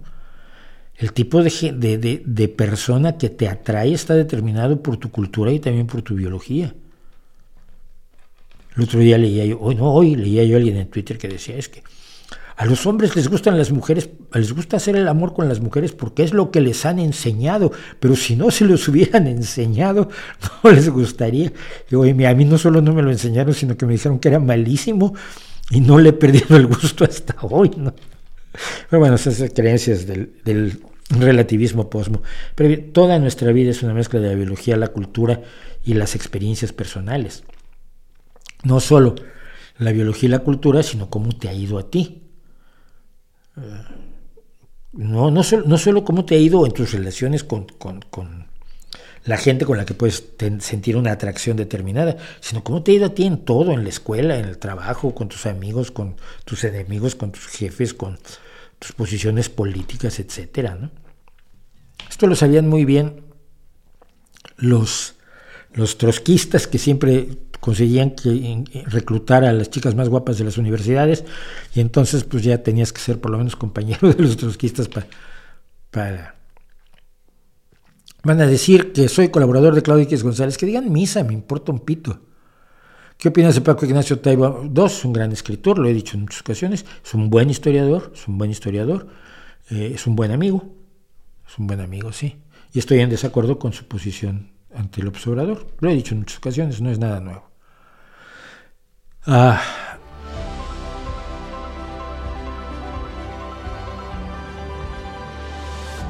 quería yo tocar otro tema que se me está, es, que se me escapan las cosas. Pero ya que estamos hablando de México y a lo mejor oímos, no, habíamos hablado bastante de, de la situación en España. Pero vamos a hablar de este pequeño problema que tenemos, que es la Comisión Nacional de los Derechos Humanos de México se ha puesto al servicio de los victimarios. Vamos a empezar por el principio. La Comisión Nacional de Derechos Humanos la crean los gobiernos del PRI por la necesidad de quedar bien a nivel internacional. Es la misma razón por la que México tiene algunas de las leyes, o tenía al menos en una época, algunas de las leyes más avanzadas del mundo. El, cuerpo legislativo mexicano, la constitución, el código penal, el código civil, eran ejemplos de una enorme, enorme visión progresista, humanista, de, avance de toda la sociedad, de reconocimiento de derechos, de exaltación de libertades. Que nunca se llevara a la práctica es otra cosa. Pero bonito, el folleto, el folleto informativo y publicitario lo era. Los diputados del PRI estaban dispuestos a aprobar cualquier cosa enormemente progresista que mejorara la imagen de México en el extranjero. Y como parte de eso se hizo una Comisión Nacional de Derechos Humanos que luego tenía que demostrar que pues más o menos servía para algo. Y entonces a lo largo de los años distintas personas con mayor o menor acierto, pero con una relevancia importante porque es mejor una mala Comisión Nacional de Derechos Humanos que ninguna, empezaron a hacer recomendaciones, empezaron a tener presencia política, empezaron a contar con el apoyo de organizaciones no gubernamentales y de grupos de la sociedad que apuntalaban a la Comisión Nacional de Derechos Humanos para que denunciara algunas barbaridades, sobre todo por parte de las policías mexicanas y de menos del ejército, porque el ejército tenía poco que ver en la, en la seguridad nacional. ¿no? Las barbaridades, las torturas, las eh, detenciones ilegales, etcétera, de los grupos, de los cuerpos policiales, que México tenía además chorrocientas policías, la local, la, la federal, la nacional, la de la ciudad, la forestal, la, la, naval, o sea, México tenía policías, no sé ahora cómo esté la cosa, pero teníamos policías para dar y prestar. Y la Comisión Nacional de Derechos Humanos cumplió una función que pudo haber siempre cumplido mejor. Pero llega Andrés Manuel López Obrador al gobierno y decide nombrar a la hija de Rosario Ibarra de Piedra, a Rosario, de, creo que se llama Rosario Piedra, no me acuerdo ahora, es, horrible que no me acuerde yo del nombre, eh, pero ya saben que yo se olvido los nombres. La hija de Rosario Ibarra de Piedra la nombra responsable de la Comisión Nacional de los Derechos Humanos. Esto tiene un sabor a justicia. Rosario Ibarra de Piedra es una madre de la que dos, me parece que dos de sus hijos, no recuerdo ya la historia claramente, se meten a la guerrilla en los años 60-70 en México y son desaparecidos por el ejército. Ser desaparecido significa que te mataron y no sabes dónde está el cuerpo. Pero a los familiares de los desaparecidos solo les queda un grito posible que dar. Vivos se los llevaron, vivos los queremos. Sabiendo que vivos no están ya, pero teniendo que utilizar esta, este lema como una forma de presionar a los gobiernos que, eh, que desaparecieron gente en las guerras sucias de los años 70. Y la guerra sucia mexicana que llevó a cabo fundamentalmente Luis Echeverría es una guerra sucia, que fue aterradora y sin embargo fue de las menos sucias, considerando las atrocidades a las que se llegó en el, Cono Sur. Pero las guerrillas mexicanas, que eran varias, tan, sobre todo maoístas, eh, los distintos grupos guerrilleros, algunos de ellos hechos a la, a la medida de copiando a los revolucionarios cubanos cuando se intentó tomar el, el cuartel Madera, etcétera, todos esos grupos guerrilleros fueron perseguidos y, masacrados por el ejército en la Guerra Sucia Mexicana. Y entre ellos estaban los hijos de Rosario Ibarra de Piedra. Y Rosario Ibarra de Piedra luchó toda su vida en contra de las desapariciones, en contra de los abusos a los derechos humanos de las personas. Si tú te levantas en armas contra un país, es lógico que ese país te combate y si te apresa, te tiene que someter a un juicio justo y demostrar que es moral e y, democráticamente superior a ti. Si se rebaja la tortura y el asesinato en, a escondidas, pues prácticamente le da la razón a los que se han levantado en su contra. Esto es lo que nunca entendieron los, que combatieron a, las guerrillas con, las que yo no, no estoy ni estuve. Pero llevó a cabo una labor importantísima doña Rosario Ibarra de Piedra. Dos problemas. Ella lo hizo a través del Partido Revolucionario del Trabajo, Partido Revolucionario de los Trabajadores, no me acuerdo ya del nombre, que era, una organización eminentemente de, izquierda marxista. Y esto marcó mucho la forma en que ella se relacionó con la, izquierda más democrática en México, por ejemplo, cuando se tardó en, ceder su, su, candidatura a Cárdenas en el 88, etc. Bueno, pero el caso es que doña Rosario Barra de Piedra es, un, es una persona que tiene una relevancia sobre todo simbólica y a través de su lucha de toda la vida por los derechos humanos en México. Entonces se le entrega a su hija la Comisión Nacional de los Derechos Humanos y suena, esto suena a, a un poco de justicia. Pero de pronto, hace unos días, no hace no mucho, la Comisión Nacional de Derechos Humanos no hecho una sola recomendación en contra de todos los atropellos que ha cometido la Guardia Nacional, el Ejército, este, esta remilitarización de, la vida, de la seguridad nacional en México, cosa que me llama muchísimo la atención. Pero es que es ideológicamente demasiado cercana a López Obrador, es parte de la Cuarta Transformación la quien está llevando esto, y pues cómo va a denunciar a su propio gobierno, ¿no? Que se supone que es lo que debía de hacer, para eso está, esa es la definición del puesto pero no lo ha hecho. Pero además, curiosamente, de pronto cerró el los, eh, documentos de la Comisión Nacional de Derechos Humanos, son públicos, es una de las claves de la transparencia que permite mejorar la defensa por los derechos humanos, la opacidad permite más la infracción, la violación de los derechos humanos. Y sin embargo, bloqueó la información de todos las infracciones a los derechos humanos cometidas por los gobiernos de Carlos Salinas de Gortari, Ernesto Cedillo, Vicente Fox, Felipe Calderón y Enrique Peña Nieto. De 1995, entre 1990 y 2015, en enero de 2023 se, se, impidió su acceso y la ciudadanía ya no podía volver a acceder a eso, incluso para reclamar la aparición de personas o el posible asesinato de personas para reclamar de responsabilidades legales, judiciales, económicas, morales y de todo tipo ante los gobernantes estos, Salinas de Gortari, Ernesto Cedillo, Vicente Fox, Felipe Calderón y Enrique Peña Nieto, que son supuestamente los tres grandes enemigos de López Obrador. eso, está en contra de ellos. Eso es muy bueno, es muy bueno. Siempre me ha, llamado muchísimo la atención eso. Como Fox, ah, es que el PRI son terribles, vamos a meterlos a la cárcel a todos los corruptos. Ajá. ¿Y a cuántos metió Fox? A los mismos que López Obrador. El pacto de gobierno entre las élites del gobierno sigue allí.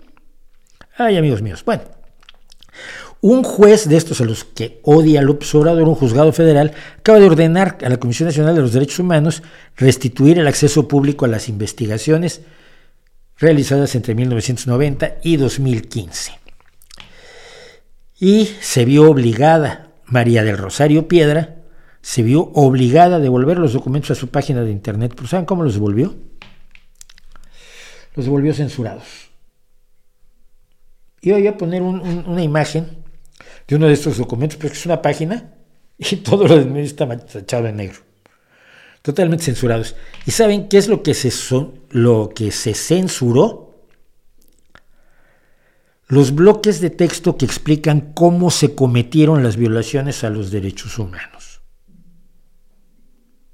Esta no es una información que identifique a una persona, simplemente se dice cómo se hizo, cómo ocurrió la tragedia, cómo fue el asesinato, cómo fue la tortura, cómo fue la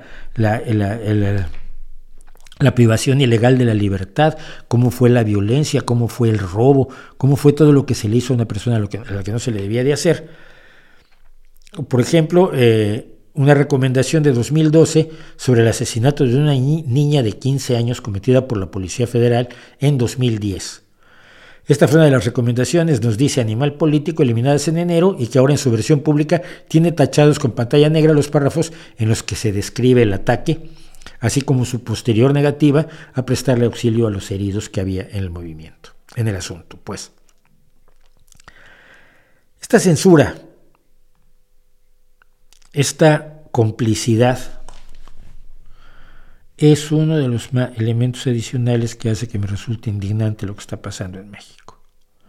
La Comisión Nacional de Derechos Humanos está para defender a los derechos humanos, no para defender al presidente de la República ni a los anteriores cinco expresidentes. Su objetivo es reducir las, violaciones a los derechos humanos dentro de lo posible. Probablemente hay violaciones de derechos humanos en los países más civilizados que te puedas imaginar, Suecia o Dinamarca, pero en una proporción minúscula, microscópica, comparado con lo que es la vida en México y cuando te detenían. O te pegaban nomás porque sí.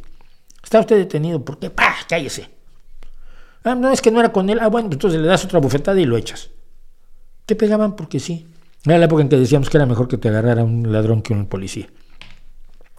Es una vergüenza, es una vergüenza que esté pasando eso. Pero, ¿cómo no va a pasar eso cuando la posición ante el gobierno mexicano es la de esta mujer, hija de un secretario general del PRI muy famoso, el negro Sansores, que tuvo todos los puestos imaginables en el PRI, y luego ella estuvo en todos los, en todas las todos los partidos, ha saltado de partido en partido y ahora le habla hacia el presidente de la República. Esto parece que no tiene relación, pero sí la tiene. Esto explica por qué esta otra persona en la Comisión Nacional de Derechos Humanos hace lo que hace. Gracias por el honor de decidir que en Campeche, en septiembre, en esta tierra que tanto te ama, se haga la primera prueba dinámica en la que nuestro guerrero jaguar se subirá al tren y atravesaremos Mérida y llegaremos al mar. Está hablando de que se van a hacer unas pruebas de un tren absurdo que ha creado el observador en, en, la península de Yucatán, destrozando cenotes, destrozando eh, cavernas, poniendo en peligro todo un ecosistema que ha sido protestado en todo el mundo y les ha dado exactamente igual. Pero cuidado, el observador es el guerrero jaguar. Pues es más que eso. En cada sueño, en cada vuelo, el pueblo que te amamos lleva tu huella. Tu hermano Andrés, el hijo de la milpa, tú que llevas todos los colores del maíz tatuados en la piel, tú oh. como el caballo de fuego, óyelo bien, serás historia y leyenda. Gracias. Cuando alguien es historia y leyenda sin haber terminado siquiera su mandato, preocúpese usted.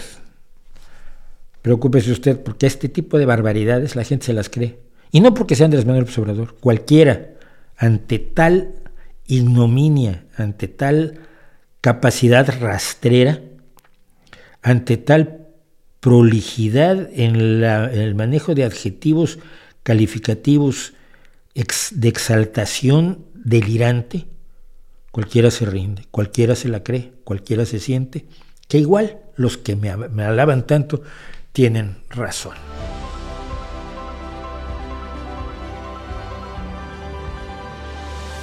Peca Calioniemi. Peca Caloniemi. Calioniemi. Lo siento, el finlandés se supone que son los idiomas más difíciles del mundo junto con el árabe y el chino y el japonés. Perdón. Y este. Petra, Pekka, con dos Ks. Calioniemi. Peca Calioniemi es una cosa que se llama Vanik Soup, que es la sopa de, la sopa de, aliados de Rusia y eh, hizo esto que quiero compartir con ustedes respecto a un personaje que ha salido en ha aparecido en la palestra en los Estados Unidos y ha resultado muy conveniente para el Partido Republicano estadounidense y es Robert F. Kennedy. Robert F. Kennedy es el hijo de este hombre, de Robert Kennedy. Robert Kennedy fue candidato a la presidencia de Estados Unidos después del asesinato de su hermano, John F. Kennedy, y era un hombre, dentro de lo posible en Estados Unidos, un hombre progresista, un hombre creyente en el liberalismo social, eh, y esto es precisamente, si mal no recuerdo, si, es el Hotel Ambasador, creo que este es el, al terminar este mitin que se hace en este salón de un hotel, él va a la parte de atrás y caminando hacia la cocina le dispara un personaje llamado Sirhan, Bizarra Sirhan, y alguien que está en la cárcel todavía por el asesinato de Bob Kennedy, de Bobby Kennedy como le llamaban, eh, y su hijo, el hijo de Bobby Kennedy, Robert F. Kennedy, Robert F. Kennedy Jr., no cree que a su hermano y a su padre lo haya matado el asesino, que la gente vio que le disparaba, y del mismo modo tampoco cree, tampoco cree que eh, su tío John F. Kennedy hubiera sido asesinado por, ah, el asesino, eh, perdón, por... Eh, no me acuerdo quién fue la... por Dios, por, por... No, Ruby es el que mató a Oswald. Dios mío, se me olvidan nombres que debería tener presentes en la, en la, en la historia. Bueno, dice que tampoco, que a su, que a su tío también lo mató alguien más. una cosa, lo mató algo, una, de una conspiración internacional de las muchas, muchas conspiraciones internacionales en las que cree este personaje. Robert F. Kennedy ha sido defensor de principios y de causas muy nobles. Ha seguido la tradición demócrata irlandesa católica de toda su familia. Su, tío, su, tío, el presidente, su padre, que fue senador, fue fiscal de los Estados Unidos y fue candidato hasta que fue asesinado, y su otro eh, tío, que fue senador de los Estados Unidos hasta prácticamente hasta su muerte. Pero cree en muchas cosas raras.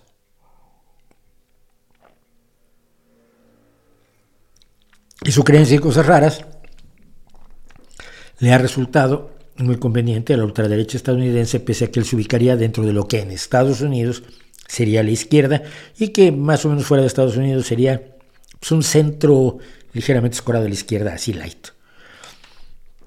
Por ejemplo, eh, ha defendido asuntos ambientales, se ha opuesto a las industrias del petróleo y el, y el, carbón, lo cual por supuesto implica defender las, las energías renovables, pero también es una de las personas clave en el mundo de las antivacunas. Él dice que él está a favor de las vacunas, pero que tiene un grupo de, antivacunas que es el grupo de defensa de la salud de los niños, que suena mucho más bonito que soy enemigo de las vacunas para que se mueran los niños. Suena mejor defensa de la salud de los niños. Eh, dice que no, él está a favor de las vacunas, solamente quiere que se estudien. No, mira, es que cuando llegan las vacunas al mercado ya se estudiaron.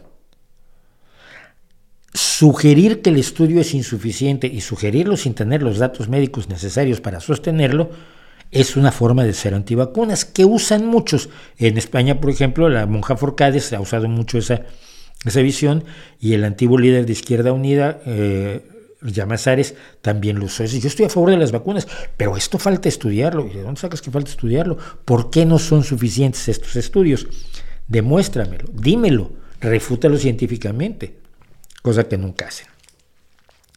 Pero además su grupo ha establecido eh, conexiones entre el autismo, el, la, ¿cómo se llama? El ADHD, el déficit de el trastorno de déficit de la atención y enfermedades autoinmunes, que de eso, todo eso tienen la culpa las vacunas, el flúor y las comunicaciones inalámbricas, entre ellas, por supuesto, el, este que era un monstruo a los inicios de la pandemia y luego se les olvidó, el 5G. Mi teléfono, mi teléfono ya tiene 5G y creo que, creo que hasta mi, mi reloj tiene 5G. Bueno, y es uno de los principales clientes de anuncios antivacunas en Facebook entre 2018 y 2019. Esto es Robert F. Kennedy. Pero desde... Bueno, hay, hay otras historias. Fue uno de los principales difusores de desinformación relacionada con las vacunas durante la pandemia. En 2017 habló con Donald Trump para tratar de ubicarse en la administración de Donald Trump, si hubiera podido, cosa que sería tan absurda desde el punto de vista ideológico como si yo me apuntara al gobierno del PP, ¿no? Pero, pero claro, es que iba a ser el jefe de la fuerza de tarea de seguridad de las vacunas. Sin embargo, la, gente de Trump decidió que finalmente no cargaba con él. Y luego también durante la pandemia, Robert F. Kennedy promovió la idea de que Bill Gates cortaría todo el acceso al dinero de sus bancos a las personas que se negaran a vacunarse. Si no te vacunas, te van a quitar tu te van a bloquear tu cuenta bancaria. Es el tipo de conspiraciones que son tan absolutamente ridículas que siempre encuentran a alguien que los crea, sobre todo en Estados Unidos y no solo en Estados Unidos.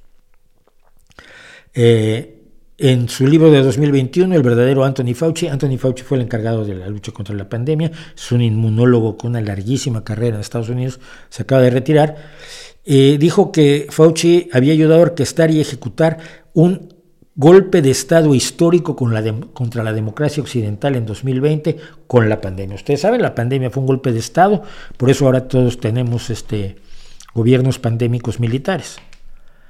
Y finalmente en 2022 enloqueció del todo cuando dijo en el memorial, en el, lugar de conmemoración de Auschwitz, que las personas que no se vacunaban en los Estados Unidos tenían una situación peor que la de Ana Frank bajo la ocupación nazi.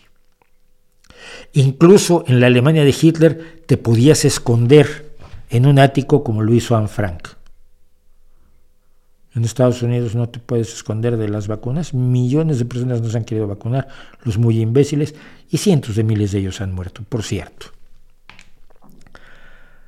Ah, bueno, una de las cuestiones con las que, en las que ha derivado en los últimos dos años Robert Kennedy es ser un propagandista prorruso. Aquí está con Alina Lip. Alina Lip es una de estas rubias que tiene Rusia por todo el mundo. Liusivaya es una de ellas, antes Ina era otra. O sea, son las rubias guapas, simpáticas, muy agudas, que distribuyen propaganda rusa por todo el mundo. Esta Aina Lip en concreto tiene relaciones con el gobierno ruso, con Alexander Dugin y con Konstantin Malofeyev. Bueno, aquí está la cuando habló sobre los antivacunas y el holocausto en el memorial de Auschwitz. Esto trajo protestas por parte, por supuesto, de quienes cuidan la memoria de las víctimas de Auschwitz, de que lo que había dicho era absolutamente fuera de, fuera de lo aceptable, como las personas que comparan las granjas de pollos a los campos de concentración, que han sido llevados a los tribunales en Alemania, porque no puedes comparar cosas así, no puedes decir cosas así, que denigran y minimizan el sufrimiento que se causó durante la Segunda Guerra Mundial, que ya hemos contado en muchas ocasiones por qué es tan brutal, porque es especialmente brutal y es distinto de todos los demás casos de genocidios y de atrocidades de la historia de la humanidad, el de la Segunda Guerra Mundial. Ah, las, Robert F. Kennedy y Marla Maples eh, promueven la conspiración de Bill Gates, que eh, la, conspiración es otra que también estaba, la de que la vacuna venía un microchip con el que Bill Gates te iba a controlar la mente. La gente creyó en estas cosas y salió a la calle en España por estas cosas, ¿eh? Ahora se, se habrán olvidado de lo que llegaron a creer. Y aquí el Grupo de Defensa de la Salud de los Niños de Robert Kennedy en febrero de 2023 anunció su intento de ampliar sus operaciones a Europa. O sea que pronto los tendremos por aquí. Y este es uno de los tweets delirantes de Robert F. Kennedy para ubicarnos en él. Muchas personas asumen que 5G quiere decir 5 GHz, el número que ven en su conexión de Internet Este 5G es algo totalmente diferente y podría tener impactos casi inimaginablemente devastadores en nuestra salud y en nuestro medio ambiente. Pues sí, porque 5G no quiere decir 5 gigahercios. No sé de dónde puede sacar esto su ignorancia, porque cuando contamos la historia del 5G en este canal, contamos que quiere decir quinta generación. O sea que no se mataron. Después de que hubo la comunicación inalámbrica de los teléfonos de primera generación, cuando hicieron la siguiente renovación, le pusieron 2G, luego vino la 3G, la 4G, la 5G, y hoy se está trabajando en la 6G, que permite una cosa terrible, que te controlen la mente. No, permite que tengas más datos y hoy tu teléfono puedas recibir una cantidad de datos que con, 3G simplemente no podría manejar si sobre todo quieres ver vídeos quieres ver tus, tus, tus reels de Instagram uh, o tu Twitch en, en, el teléfono, pues con un 3G no vas a ir a ningún lado. Pero no, esto era, esto era terrible, ¿no? Y aquí está lo que dice la familia de Robert Kennedy. Robert F. Kennedy Jr. es nuestro hermano y nuestro tío, pero está trágicamente equivocado respecto a las vacunas. Pese a que su familia lo ha descalificado, él ha seguido insistiendo en, eh, en sus posiciones. Y aquí tenemos el elemento al que quería llegar. Steve Bannon, el, pensador, el líder, la cabeza visible de la nueva derecha en todo el mundo, al que le van a rendir pleitesía igual a Bascal que Le Pen, que Meloni, eh, que los de Alternativa por Alemania o los de, los de eh, Inglaterra primero, estuvo durante meses pidiéndole a Robert F. Kennedy que se presentara como precandidato contra Joe Biden en el Partido Demócrata, porque por alguna extraña razón Robert F. Kennedy sigue siendo miembro del Partido Demócrata. Una razón tan extraña como que el PRI siga siendo parte de la Internacional Socialista, que yo le he pedido a la Internacional Socialista que los eche muchas veces, porque acaso me van a hacer. Eh, solo soy un militante de base de uno de sus muchos partidos y de una agrupación pequeñita como la que tenemos aquí. Pero Robert F. Kennedy sigue en el Partido Demócrata y finalmente decidió presentarse contra Joe Biden con una posición eminentemente prorrusa. Entre las cosas que ha dicho, ha dicho que los rusos han ofrecido continuamente negociar cosa que no es cierta, y que habían respetado el acuerdo de Minsk. Esto no es cierto. Ni los rusos ni los ucranianos aprobaron los, eh, eh, respetaron los acuerdos de Minsk. Sabiendo que Rusia no los iba a respetar, Ucrania los firmó para ganar tiempo. Esto es una cosa que dijo Angela Merkel y que después se ha retorcido como se retuerce todo cuando pasa por las manos de la propaganda rusa. Se habían firmado esos acuerdos sabiendo que Rusia no los iba a respetar y que creen no lo respetó y por lo tanto Ucrania tampoco. Dijo que los rusos estaban matando a los ucranianos a una, a una, en una proporción de 1,5 o 1 a 8.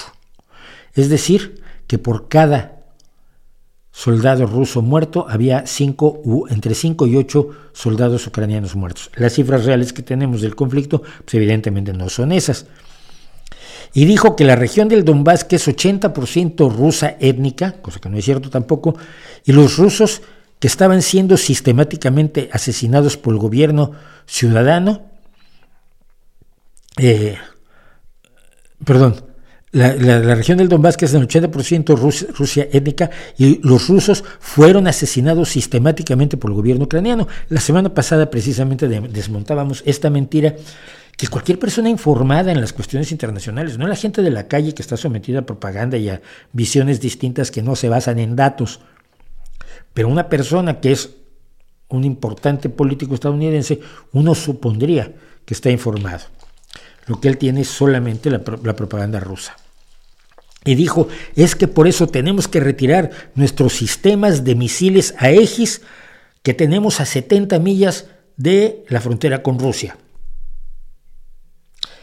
Una declaración muy importante, sobre todo porque nunca hubo misiles a ejes ni a 70, ni a 80, ni a 100 kilómetros de Rusia. No existieron esos misiles de los que todavía mucha gente habla como explicación de por qué Rusia invadió Ucrania, olvidándoseles la explicación de por qué no se dispararon esos misiles cuando Rusia invadió Ucrania si los tenían allí. Es que no estaban allí.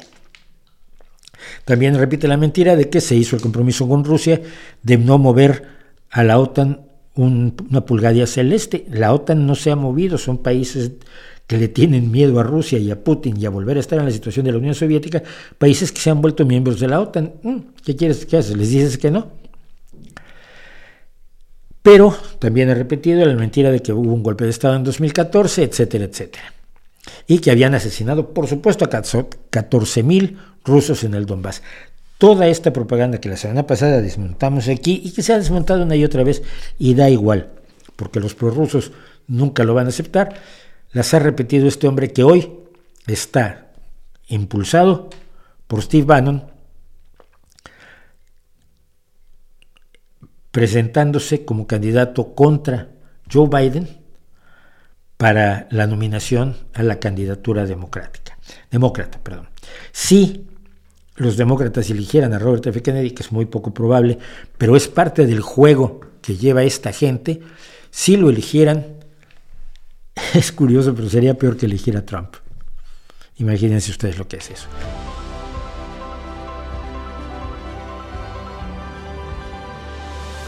Y con esto, que ya me pasé un largo rato por hoy, nos vamos. Les agradezco muchísimo que, me hayan acompañado, les agradezco muchísimo que me aguanten. Las 259 personas que están, inviten a 259 amigos para la próxima semana, cuando vamos a estar aquí a las 19 horas, como siempre, los jueves, metiéndonos en todos los líos que se pueda. Y por supuesto, el miércoles antes de eso, haciendo un vídeo que todavía no sé de qué va, pero a lo mejor ya sé de qué va. Entre tanto, como siempre, además de las gracias sentidísimas a todos ustedes, ahí les dejo mi reputación para que la hagan pedazos.